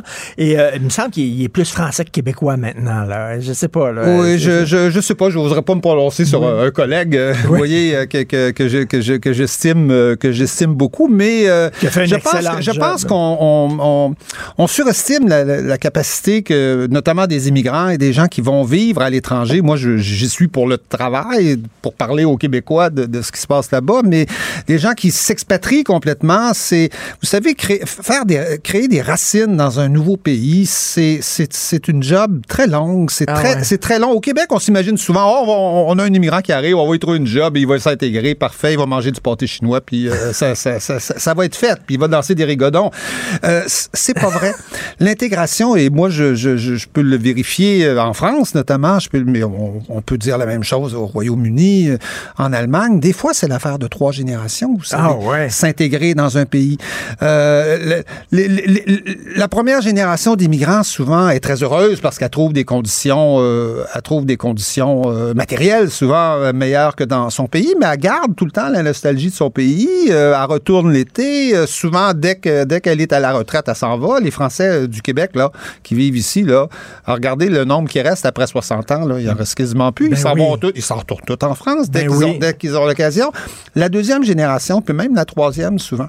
Souvent, la deuxième génération est coincée euh, entre deux identités, c'est-à-dire qu'elle elle voit bien qu'elle a plus la culture de ses pa- des parents, euh, plus la langue souvent, très souvent, plus la langue. Donc, mais elle comprend bien qu'elle n'a pas encore toute la culture du pays d'accueil. Donc, elle n'a se pas sent- encore se les- sent- tous les codes. C'est long à acquérir les codes. Donc, pays sens dans un genre de no man's land. de vide, absolument. D'où souvent, la, souvent la révolte, de la deuxième génération, ou même de la troisième génération, qui se sent comme dans le vide, justement, écartelée entre deux pays qu'elle qu'elle connaît pas complètement, parfaitement. Et pour acquérir les codes d'un pays, vous savez, les codes, c'est pas tout écrit dans un livre, il s'agit de l'apprendre par cœur, là. C'est, du non-dit, c'est des façons d'être, c'est des, des jokes qu'on se fait, c'est des, des petites c'est des petites réactions à, à ce qui se passe. C'est, donc, c'est, très complexe à acquérir. Moi, moi, je le sais, je vis en France, mais il y a plein d'affaires que je comprends pas encore chez les Français, parce que je découvre à, à- à chaque jour. Hein. Il m'arrive d'aborder des Français des fois, puis de pas leur dire bonjour. C'est l'insulte suprême. Ben oui. Faites pas ça. Non, non, Faites mais pas- entrer, quand on entre dans Absolument, un commerce. Absolument. Bonjour, ça, monsieur, dame. Bonjour. Quand tu entres dans Messieurs, un dames, souvent. Tout oui, le temps. Absolument, absolument. Sinon, c'est- ils sont furieux, Vous savez, là. toutes ces petites choses-là, là, c'est très long à apprendre. Ça prend, ça prend du temps. Puis jamais faire à un garçon dans un, dans, sur un- dans un café. Hey, Ah, tu- tu- tu- tu- tu- tu- Hey, à quelle encore- heure? encore moins, ah, ben là, doigts, vous ne serez pas servi avant au moins 20 minutes. là. C'est- évident, ça. mais c'est des codes. C'est des codes. C'est pas. euh, c'est des codes qu'il faut, euh, qu'il faut apprendre et c'est long à apprendre ces codes-là. Alors, or, à notre époque, on, on- je trouve qu'on charrie les immigrants d'un bord puis de l'autre, un peu comme si c'était des marchandises, puis comme si, Oui. euh, comme s'il n'y avait Ben- pas ce- tout ce délai-là, long, lent, compliqué, souffrant souvent d'adaptation. Et d'ailleurs, ça nous amène à votre chronique aujourd'hui dans le devoir, le pillage des cerveaux, euh, parce qu'on est en pénurie de main-d'œuvre dans le secteur de la santé. On va aller chercher des infirmières Absolument, à l'extérieur. On trouve ça fantastique. Sauf que ce que vous dites, et moi, je ne l'ai pas lu nulle part, ça, ce- cet angle-là, c'est que pour les pays qui se vident justement de leur, de leur main-d'œuvre en santé, c'est pas- c'est un pillage de cerveau, comme vous dites. C'est c'est une catastrophe pour ces pays-là. hein. Euh, Richard, j'ai j'ai relu ma, ma- ma chronique ce matin euh, en, en me disant, je pense que j'aurais pu l'écrire à 17 ans à l'époque où j'étais gauchiste. Alors, profitez-en. J'ai écrit une chronique de gauche, gauchiste, moi qui ne me fais pas traiter de ça euh, en, en- en général. Mais oui, oui, euh, évidemment, je ne nie pas le fait qu'il y a des histoires derrière tout ça. Il y a une beauté aussi, de- des aspects positifs à l'immigration, des gens qui viennent s'intégrer chez nous, qui viennent aider. Là, on parle de, de 1000 infirmières notamment. Il y en aurait 200 là en ce moment, un peu en formation. On va chercher des infirmières expérimentées qui sont qui ont étudié qui ont, qui ont un diplôme, mais qui ont souvent 7, 8, 9 ans d'expérience. Ça, ça vaut cher, ça, une, une infirmière qui a ça. Et on amène ça chez nous comme ça, comme si on allait un peu subtiliser des matières premières. À l'époque, on Ben volait oui. les matières premières Ben de oui. ces pays-là. Aujourd'hui, on vole les cerveaux, littéralement. Et le Canada le fait, euh, le fait, euh, le fait massivement, mais le, Royaume-Uni le fait, le- le- le- les États-Unis le font, beaucoup les pays anglo-saxons font ça, font ça énormément parce qu'ils sont très, euh, ils attirent, hein, ils sont très, sont très attirants. La France le fait aussi, hein, un peu, un, peu à, des chiffres un peu moindres, mais on n'imagine pas la catastrophe qu'on crée dans ces pays-là en allant chercher des médecins algériens, des médecins marocains, des médecins tunisiens. La Tunisie est un pays en ce moment, là, moi étais cet hiver. Euh, c'est un pays qui est en train de se vider de ses élites. De, de, ses cadres. On, on peut bien, on peut bien pleurer sur la Tunisie, ça va mal, il n'y a pas de démocratie, tout ça, mais qui va rétablir la démocratie dans ce pays-là? Qui va faire en sorte que ça, que ça revienne bien? Sinon, les élites de ces pays-là qu'on est en train de piller et qu'on va chercher euh, par, par milliers, par millions même. Haïti, c'est le gros problème, c'est que les élites foutent le camp, puis peut-on les blâmer de sacrer le camp de ce pays-là? Absolument pas, mais les gens qui pourraient rester là et travailler justement à remettre le pays sur pied, ils partent. Absolument. Il ne s'agit pas de blâmer les gens qui, qui quittent le pays. Il ne s'agit pas de blâmer des, des individus qui, évidemment, cherchent à améliorer le- leur situation. Et ça, c'est tout à fait logique, c'est tout à fait normal. Mais on peut se poser la question sur des pays qui, eux, ont systématiquement des politiques d'accueil massifs pour, pour, pour amener ces gens-là euh, chez eux. Médecin qui arrive ici, pas besoin de le former. Vous savez ce que ça coûte former un médecin? C'est- c'est- C'est c'est- c'est dramatique. Vous savez, c'est quoi la, la proportion de médecins en Algérie, par exemple, pour 100 000 habitants? C'est c'est- c'est catastrophique. C'est c'est- c'est- c'est- c'est 10, 20, 30, 40 fois moins que, que chez nous. On crée des déserts médicaux dans ces pays-là, dans des pays qui ont, euh, qui ont une natalité euh, importante aujourd'hui et qui ont besoin de, qui, qui ont besoin de médecins autant, sinon plus, sinon plus que nous. Et, et, et en même temps, je trouve que c'est une sorte de politique de, de, de, de facilité. C'est-à-dire, on va voler les cerveaux euh, à côté, alors qu'on a des cerveaux ici, on a du monde ici, on a des gens ici, ils travaillent pas tous. Il y a encore du monde sur le BS au Québec, hein? Il y a encore, euh, il y a encore des gens qui, Mais- sont, qui sont sur le chômage. Euh, Qu'est-ce qu'on fait avec nos talents à nous? Et quand vous dites c'est une- c'est presque une chronique de gauche, effectivement, Oui. c'est une chronique Je le revendique. contre le colonialisme. Ben et à, à l'époque, soit on allait chercher les ruines de ces pays-là et les œuvres d'art, on les mettait Oui. dans nos musées, Oui, oui. ou alors on allait chercher leurs minerais. Mhm. Et ressources. Puis là, maintenant, c'est les ressources euh, intellectuelles qu'on va chercher. Absolument. Je ça. trouve qu'il y a un, un côté euh, colonialiste. Il y a des relents, en tout cas, de, de, de, de- le système colonial n'existe plus. Là, on n'est plus à ces époques-là, mais il y a des relents d'esprit colonialiste dans, dans, dans tout ça. Euh, comme si ces pays-là étaient, étaient voués à, à la, à, la, à la disparition, à la désintégration, comme si ces pays-là se développeraient jamais. C'est c'est pas vrai. L'Afrique, il y a des beaux exemples de développement en Afrique. On, on peut penser quand, quand l'Afrique va avoir résolu ses problèmes démographiques en particulier, parce que c'est le gros problème de l'Afrique, je dirais, c'est la démographie aujourd'hui, galopante. Le jour où ces pays-là vont, vont, vont- il va se passer en Afrique ce qui s'est passé en Asie. On a vu sous nos yeux l'Asie du Sud-Est se transformer complètement. La Chine devenir une puissance, euh, une puissance. Il va arriver ça euh, en Afrique. Et il va arriver ça d'autant plus vite qu'ils vont garder leur- leurs ingénieurs, ils vont garder leurs médecins, ils vont garder leur- leur- leurs infirmières, les gens dont, dont- dont ils ont absolument besoin. Et oui, il y a des relents de colonialisme là-dedans, mais le, le plus pervers, je vous dirais, c'est qu'on nous présente ça comme un bel éloge de la diversité. Ah oui, c'est l'ouverture à l'autre. L'ouverture à l'autre. L'ouverture à l'autre, aller voler des cerveaux à l'étranger. Mais, mais quelle est cette gauche qui nous raconte ça et qui est pas capable de voir que, dans le fond, on est en train de piller, de piller littéralement ces pays-là? est-ce que dans ces pays-là, il y a des voix qui s'élèvent pour Oui, dire, ben là, mais, absolument. euh, excusez, là, on est en train de former ces gens-là, puis ils lèvent les feux, puis ils s'en vont je ailleurs? vous donne mon exemple euh, personnel. J'ai été, j'ai suivi euh, euh, Monsieur Couillard, l'ancien premier ministre du Québec, euh, à Madagascar à l'époque d'un, sommet de la francophonie où, où, où Monsieur Couillard annonçait euh, un programme de, de, de bourse pour, euh, pour de, de jeunes euh, malgaches euh, qui pouvaient venir étudier. Je pense d'ailleurs, je me demande s'ils n'allaient pas étudier dans le bas du fleuve euh, au cégep. C'était en formation, en formation professionnelle. Et la ministre de l'Éducation qui était là a dit oui, Monsieur Couillard, c'est bien beau tout ça, mais ils reviennent jamais, ces jeunes-là. Ils reviennent Et- pas. Qu'est-ce que vous faites? Avec le fait qu'ils reviennent pas. Ben Donc, c'est tout bénéfice. on va offrir, on, on- on a l'impression qu'on fait de la charité.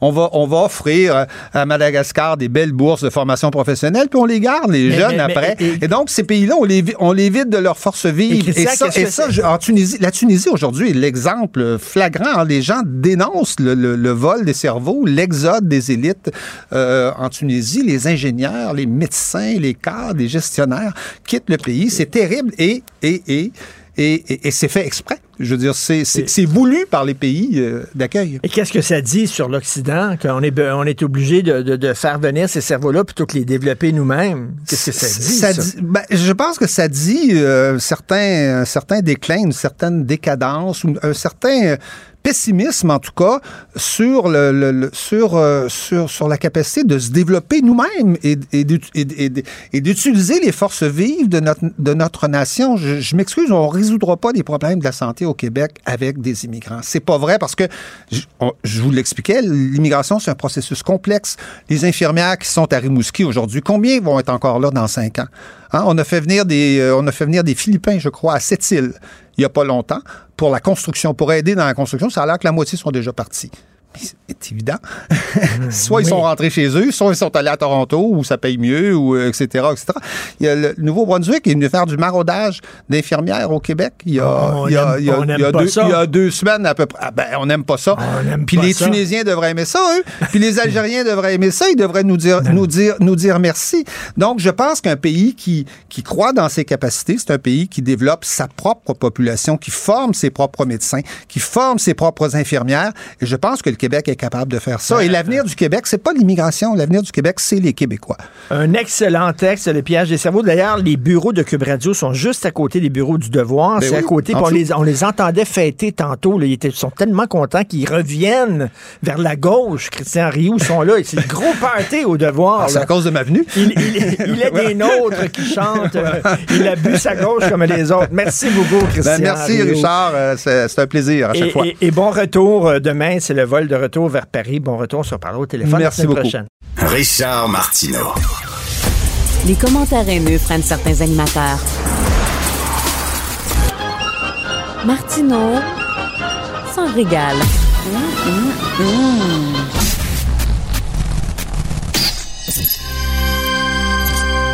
Moteur, ça tourne, action C'est le cinéma qui a meublé ma solitude. C'est le cinéma qui a été mon ami, mon grand frère, qui m'a donné mon code moral, qui m'a donné mes valeurs, qui m'a fait voyager dans le temps et dans l'espace. Un autre cinéphile au bout du fil, Joseph Facal. Alors, Joseph, la troisième partie de notre euh, série sur le cinéma québécois, les films québécois qui représentent le mieux notre société. Euh, écoute, euh, je commence, si tu permets, avec, euh, avec X13 de Jacques Godbout. On écoute ça. On écoute. X13, The French.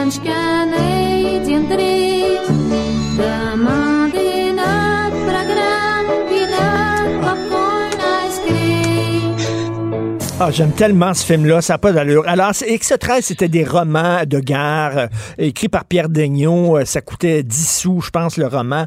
Euh, des romans d'espionnage. Et Jacques Godbout en a fait une comédie musicale satirique euh, du deuxième degré où il a ri de l'omniprésence du clergé, notre peur des communistes, etc., dans des décors de carton avec les cyniques. Et je te parle de ce film-là parce que c'était, ça manque de folie. Notre cinéma au Québec actuellement manque de folie. On dirait que les films sont faits par des travailleurs sociaux.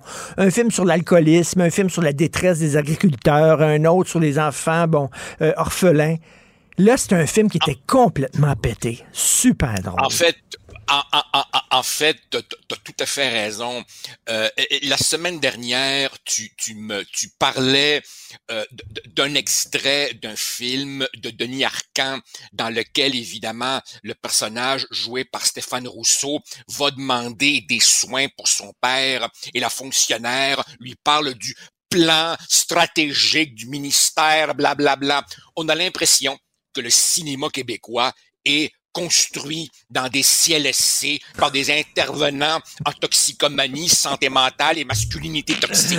c'est plate, c'est plate, c'est plate. Et, et, et, non, non, non, mais et nos cinéastes les plus créatifs, qu'est-ce qu'ils font? Ben, ils s'en vont à Hollywood, comme Jean-Marc Vallée, comme Denis Villeneuve et, et, et d'autres, parce qu'ici, effectivement, on est devenu sage. Notre cinéma, il est constipé par la rectitude politique. Et écoute, pense euh, à la chanson des sacres dans X13. Mon hostie tabarnak. De coller ma main en face. Sais, C'est tellement drôle. Et, écoute, Jacques Godbout a eu vraiment un éclair de génie en faisant ce film-là. Et ça manque de folie euh, ces temps-ci. Donc, euh, X13, et si vous voulez comprendre aussi euh, comment la mentalité des Québécois, des Canadiens français dans les années 40, c'est le film à voir. Euh, euh, toi, ben, écoute, ton, ton film à toi, Joseph. Ah, écoute, l'autre jour, tu disais que euh, Marc-André Forcier, dans le fond, dit aux Québécois, Hey, réveillez-vous, vous célébrez ceux qui vous exploitent.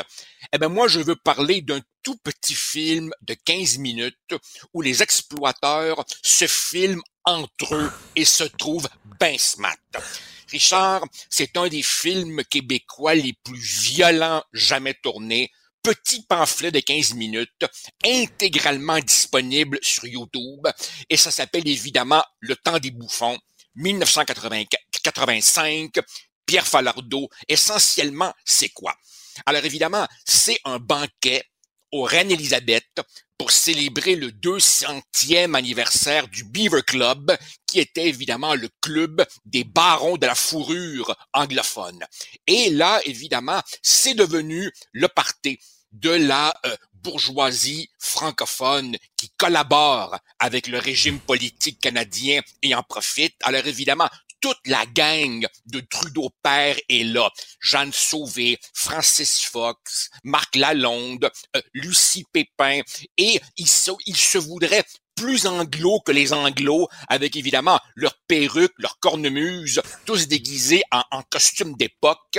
Et, et Falardeau prend comme point de départ le fameux euh, film de Jean Rouche, euh, Les Maîtres Fous, qui porte sur une secte au Ghana, une fois par année, pendant cette, dans cette secte-là, les colonisés jouent à être des colonisateurs.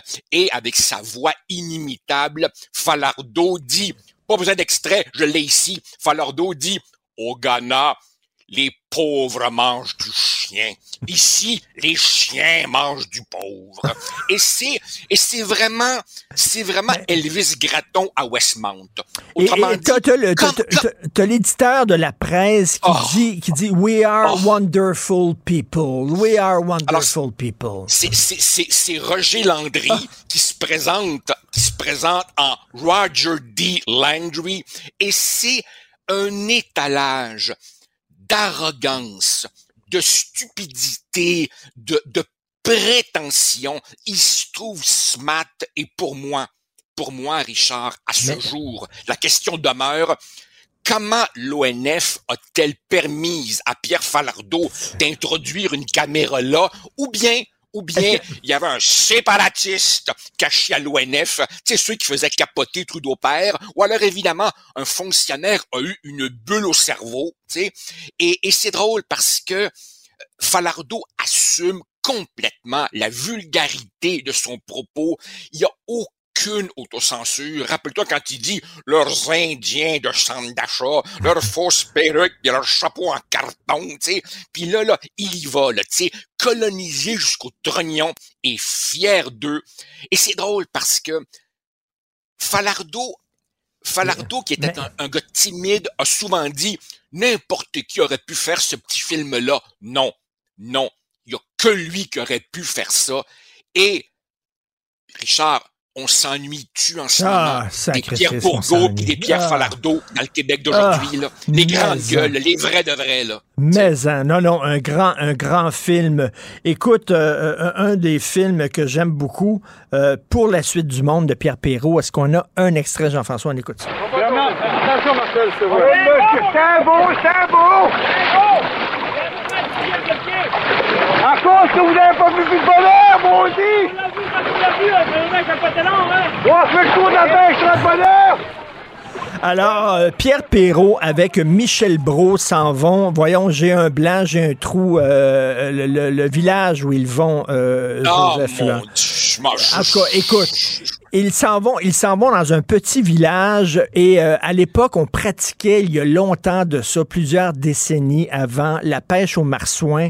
Et là, eux autres dit, demandent aux habitants de, recréer cette pêche-là, qui est une pêche traditionnelle qu'on a totalement oubliée. Alors, ils embarquent tout le village là-dedans, dans cette opération-là, de recréer la pêche au marsouin telle qu'on la pratiquait il y a 50, 60, 70 ans. Et le titre du, du film, c'est Pour la suite du monde. Et c'est un film sur la mémoire, sur reconnecter avec ses racines. On a un problème de transmission au Québec, Joseph. On n'a pas de mémoire. Demande aux jeunes qui, qui sont Michel Tremblay, qui sont Yvon Deschamps. Ils n'ont aucune Christie d'idée. Euh, donc, ce film-là, c'est dire, ben, c'est important euh, de, pour la suite du monde, justement, de se rappeler d'où on vient. Richard, tant qu'à déprimer ensemble, il y aurait un film dans le film à faire. C'est-à-dire que tu irais aujourd'hui dans une classe de premier cycle universitaire ou dans un cours de cégep et tu projettes aux jeunes d'aujourd'hui ce film-là et tu filmes leur réaction pendant qu'ils regardent ce film-là. Ce serait l'incompréhension totale, ce serait ovni plus plus plus. Ils ont aucune idée, aucune idée de ce qu'était leur société. Ils se voient comme les débuts de quelque chose, euh, comme s'il n'y avait rien eu avant eux. Et tu as tout à fait raison. Nous sommes un peuple amnésique. Et, et, et- et pardonne-moi le cliché, Richard, quand on ne sait pas d'où on vient, c'est tout à fait normal de ne pas savoir où on veut aller. Tout à fait. Merci Jean-François, notre réalisateur. Alors, c'est à l'île aux coudres, bien sûr. C'est à l'île Voilà, aux coudres où ils vont. Et, et le- il, en fait, c'est de tendre la main au passé, exactement, pour savoir où on va. Euh, tu veux nous parler d'un film aussi, toi? Alors, est-ce que tu choisis La Grande Séduction? Tiens, vas-y donc avec La Grande Ah, Séduction. On a un la grande extrait. séduction. On a, Vas-y. on a un extrait. T'aimes bien la musique, toi? hein? Ouais. Le docteur adore le jazz. Non, pas le jazz. Jaillit, jaillit le jazz. Il n'y en est pas question.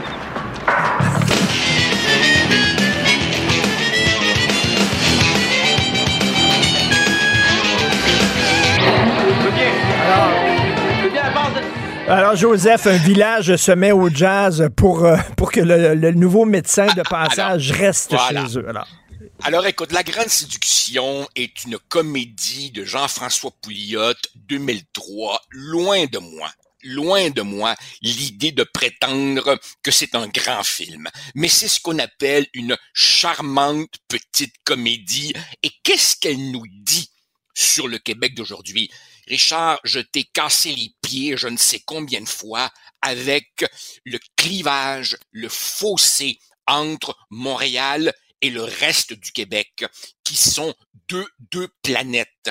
Dans toutes les sociétés, évidemment, il y a une distance culturelle entre euh, la métropole et le reste du pays, mais nulle part ça m'apparaît plus clair, plus frappant euh, qu'au Québec. Alors évidemment, c'est euh, Sainte-Marie la Moderne, dont le vrai nom est, je me rappelle plus, un petit village de pêcheurs de la basse Côte-Nord qui est en train de se mourir, et le village serait sauvé si l'usine venait s'établir. Mais évidemment, l'usine pose une condition, il faut qu'il y ait un médecin. Alors évidemment, c'est la grande opération de séduction pour convaincre le médecin montréalais de venir s'établir. Alors là, évidemment, c'est pas juste le jazz fusion, c'est aussi le cricket. Écoutez, le, ils sont tous en, habit blanc avec, avec leur batte un peu british et c'est complètement absurde. Il y a évidemment la belle fille, Lucie Laurier, avant qu'elle vive dans, dans le complotisme et toutes ces niaiseries-là. Alors donc, évidemment, c'est c'est quelque chose de, qui reste très actuel. C'est le Montréalais snob, euh, urbain, condescendant, qui se regarde le bout des souliers vernis, qui débarque évidemment chez ceux qu'il considère comme des bouseux, des ploucs, des attardés, mais il réalise que finalement, ils sont pas mal plus ratoureux et fin finaux que lui le pensait. Écoute, un scénario extraordinaire de Ken Scott, faut le dire, et il y, a plusieurs films comme ça, ça s'inscrit dans, dans une série de films, je sais pas si tu as vu le film écossais, qui est un, de, un des dix films que j'amènerais euh, sur une île déserte, qui s'appelle Local Hero. Local Hero, c'est un, c'est un businessman du Texas, justement, là, qui vit la grande vie, bling bling, jet set et tout ça, qu'on envoie dans un petit village d'Écosse. Il se fait chier totalement, mais à la fin, il tombe amoureux des gens qui sont là, puis il veut plus revenir en ville. Il veut rester là. Bien sûr, euh, ça ressemble beaucoup à la grande séduction. Local Hero, c'est absolument magnifique. Écoute, je te donne le mot de la fin, tiens, puis on, va certainement continuer la semaine prochaine. Vas-y avec, bien sûr, l'incontournable déclin de l'Empire américain. On a un extrait. Au lieu de ça, on lui serre la main avec affection en disant Travail très impressionnant, mon cher. Documentation prodigieuse. Vous trouvez? Ah, Un recoupement brillant. Vraiment, messieurs, vous me mettez mal à l'aise. C'est la même chose avec les femmes. Euh, chérie, cette coiffure te rajeunit de 10 ans. J'ai pensé à toi toute la journée. Je voulais te téléphoner, mais j'ai pas eu On peut continuer à se voir quelle est ta lecture, quelle est ta lecture de ce film-là d'Arcan? C'est quoi? Ah, ah. c'est sur la, décadence de notre élite? C'est quoi ça, ce film-là? Alors, Richard, tu, comprends évidemment que euh, euh, un prof d'université comme moi qui aborde la soixantaine euh, ne peut pas ne pas trouver ce film absolument truculent. Donc, ce sont quatre profs d'histoire à l'université, la femme de l'un d'entre eux et deux étudiants une fin de semaine dans une maison de campagne sur le bord du, même frémagogue. Pourquoi j'ai choisi ce film? Pour deux raisons. Le Québec d'aujourd'hui, il est désabusé, il est cynique, il est morose, il s'enfonce dans l'hédonisme et l'insignifiance. Et selon Arcan, c'est évidemment, tu en as parlé la semaine dernière, une conséquence directe de l'échec du projet référendaire et, et au fond aussi de l'échec de cette génération que François Ricard a appelée la génération lyrique, les baby boomers, qui, n'ayant plus d'idéal, se tournent vers le vin, la bouffe et le sexe mécanique. Et je dois te dire, Richard, que pas si loin que ça de la caricature, ah le monde universitaire abrite réellement cette faune, si ce n'est évidemment que dans le cas de ces baby boomers-là, ils sont maintenant pratiquement tous partis à la retraite. Mais il y a là un portrait d'une grande justesse. Et, et la deuxième raison, Richard, tu te rappelles quand euh, le prof d'histoire joué par Rémi Girard dit à ses étudiants en histoire, il y a trois choses qui comptent. Le, nombre, le, nombre et le, nombre. La démographie fait foi de tout. Eh bien, le Québec, il est en train de mourir par déclin démographique. Et, et en ce sens, le film est cruellement juste sur, ce que sur ce qu'on vit aujourd'hui. Et ça montre une élite qui, au lieu de se battre encore pour le pays et tout ça, euh, ils ne font que penser au cul. C'est tout. C'est rien que ça qui les intéresse. Le cul, la bonne bouffe, puis le vin. That. Ils pensent, ils, ils pensent au cul, ils pensent à leur coulibiac. Rappelle-toi le, le, le, personnage joué par Gabriel Arcan qui dit votre tarte au poisson là, et, et, et tu comprends que la, la, la jeune, enfin la, la police portale, elle tripe avec son bad boy, elle veut s'encanailler au gym, et ça aussi c'est une fenêtre sur, appelons ça, la part décadente de notre bourgeoisie. Il y, a du Buñuel chez Denis Arcand également. Là, et souviens-toi rapidement la, la, la, fameuse scène où Rémi montre deux, deux insectes. Euh, il dit ça c'est le mâle, ça c'est la femelle. Il y en a un qui est tout petit, l'autre qui est très gros. Il dit ils n'ont rien, rien en commun ensemble, sauf une chose, le cul. Pense à ça, mon jeune. Alors, excellente scène. Merci beaucoup. Merci beaucoup, Joseph. Bon plaisir, Richard. Bon week-end à la Salut. Bye. Aussi, bye. Gilles Proulx. Bonjour, mon cher Richard. Richard Martineau. Pauvre petit lapin. La rencontre. Point à l'heure des cadeaux. Je serai pas là, là à vous flatter dans le sens du poil. Point à la ligne. C'est très important ce qu'on dit. La rencontre pro martineau Gilles, des profs qui se font battre à l'école par des enfants de 5-6 ans. C'est beau, hein? Décadence pour décadence, tu es en train d'aborder la décadence qui est accentuée, oui. Et euh, évidemment, c'est une nouvelle faiblesse à l'horizon. Et on va mettre ça sur le dos de la pandémie. Je dis que la pandémie, là, la pandémie a le dos large. Et euh, plusieurs enfants, cinq ou six ans, après tout, c'est des hommes à cinq ans, qui euh, cassent des meubles, lancent des dictionnaires. Au moins, il y a cette consolation-là. C'est des dictionnaires qu'ils lancent en pleine figure du professeur. Alors, on les blesse, on les agresse, puis résultat de deux choses l'une, mon cher Richard.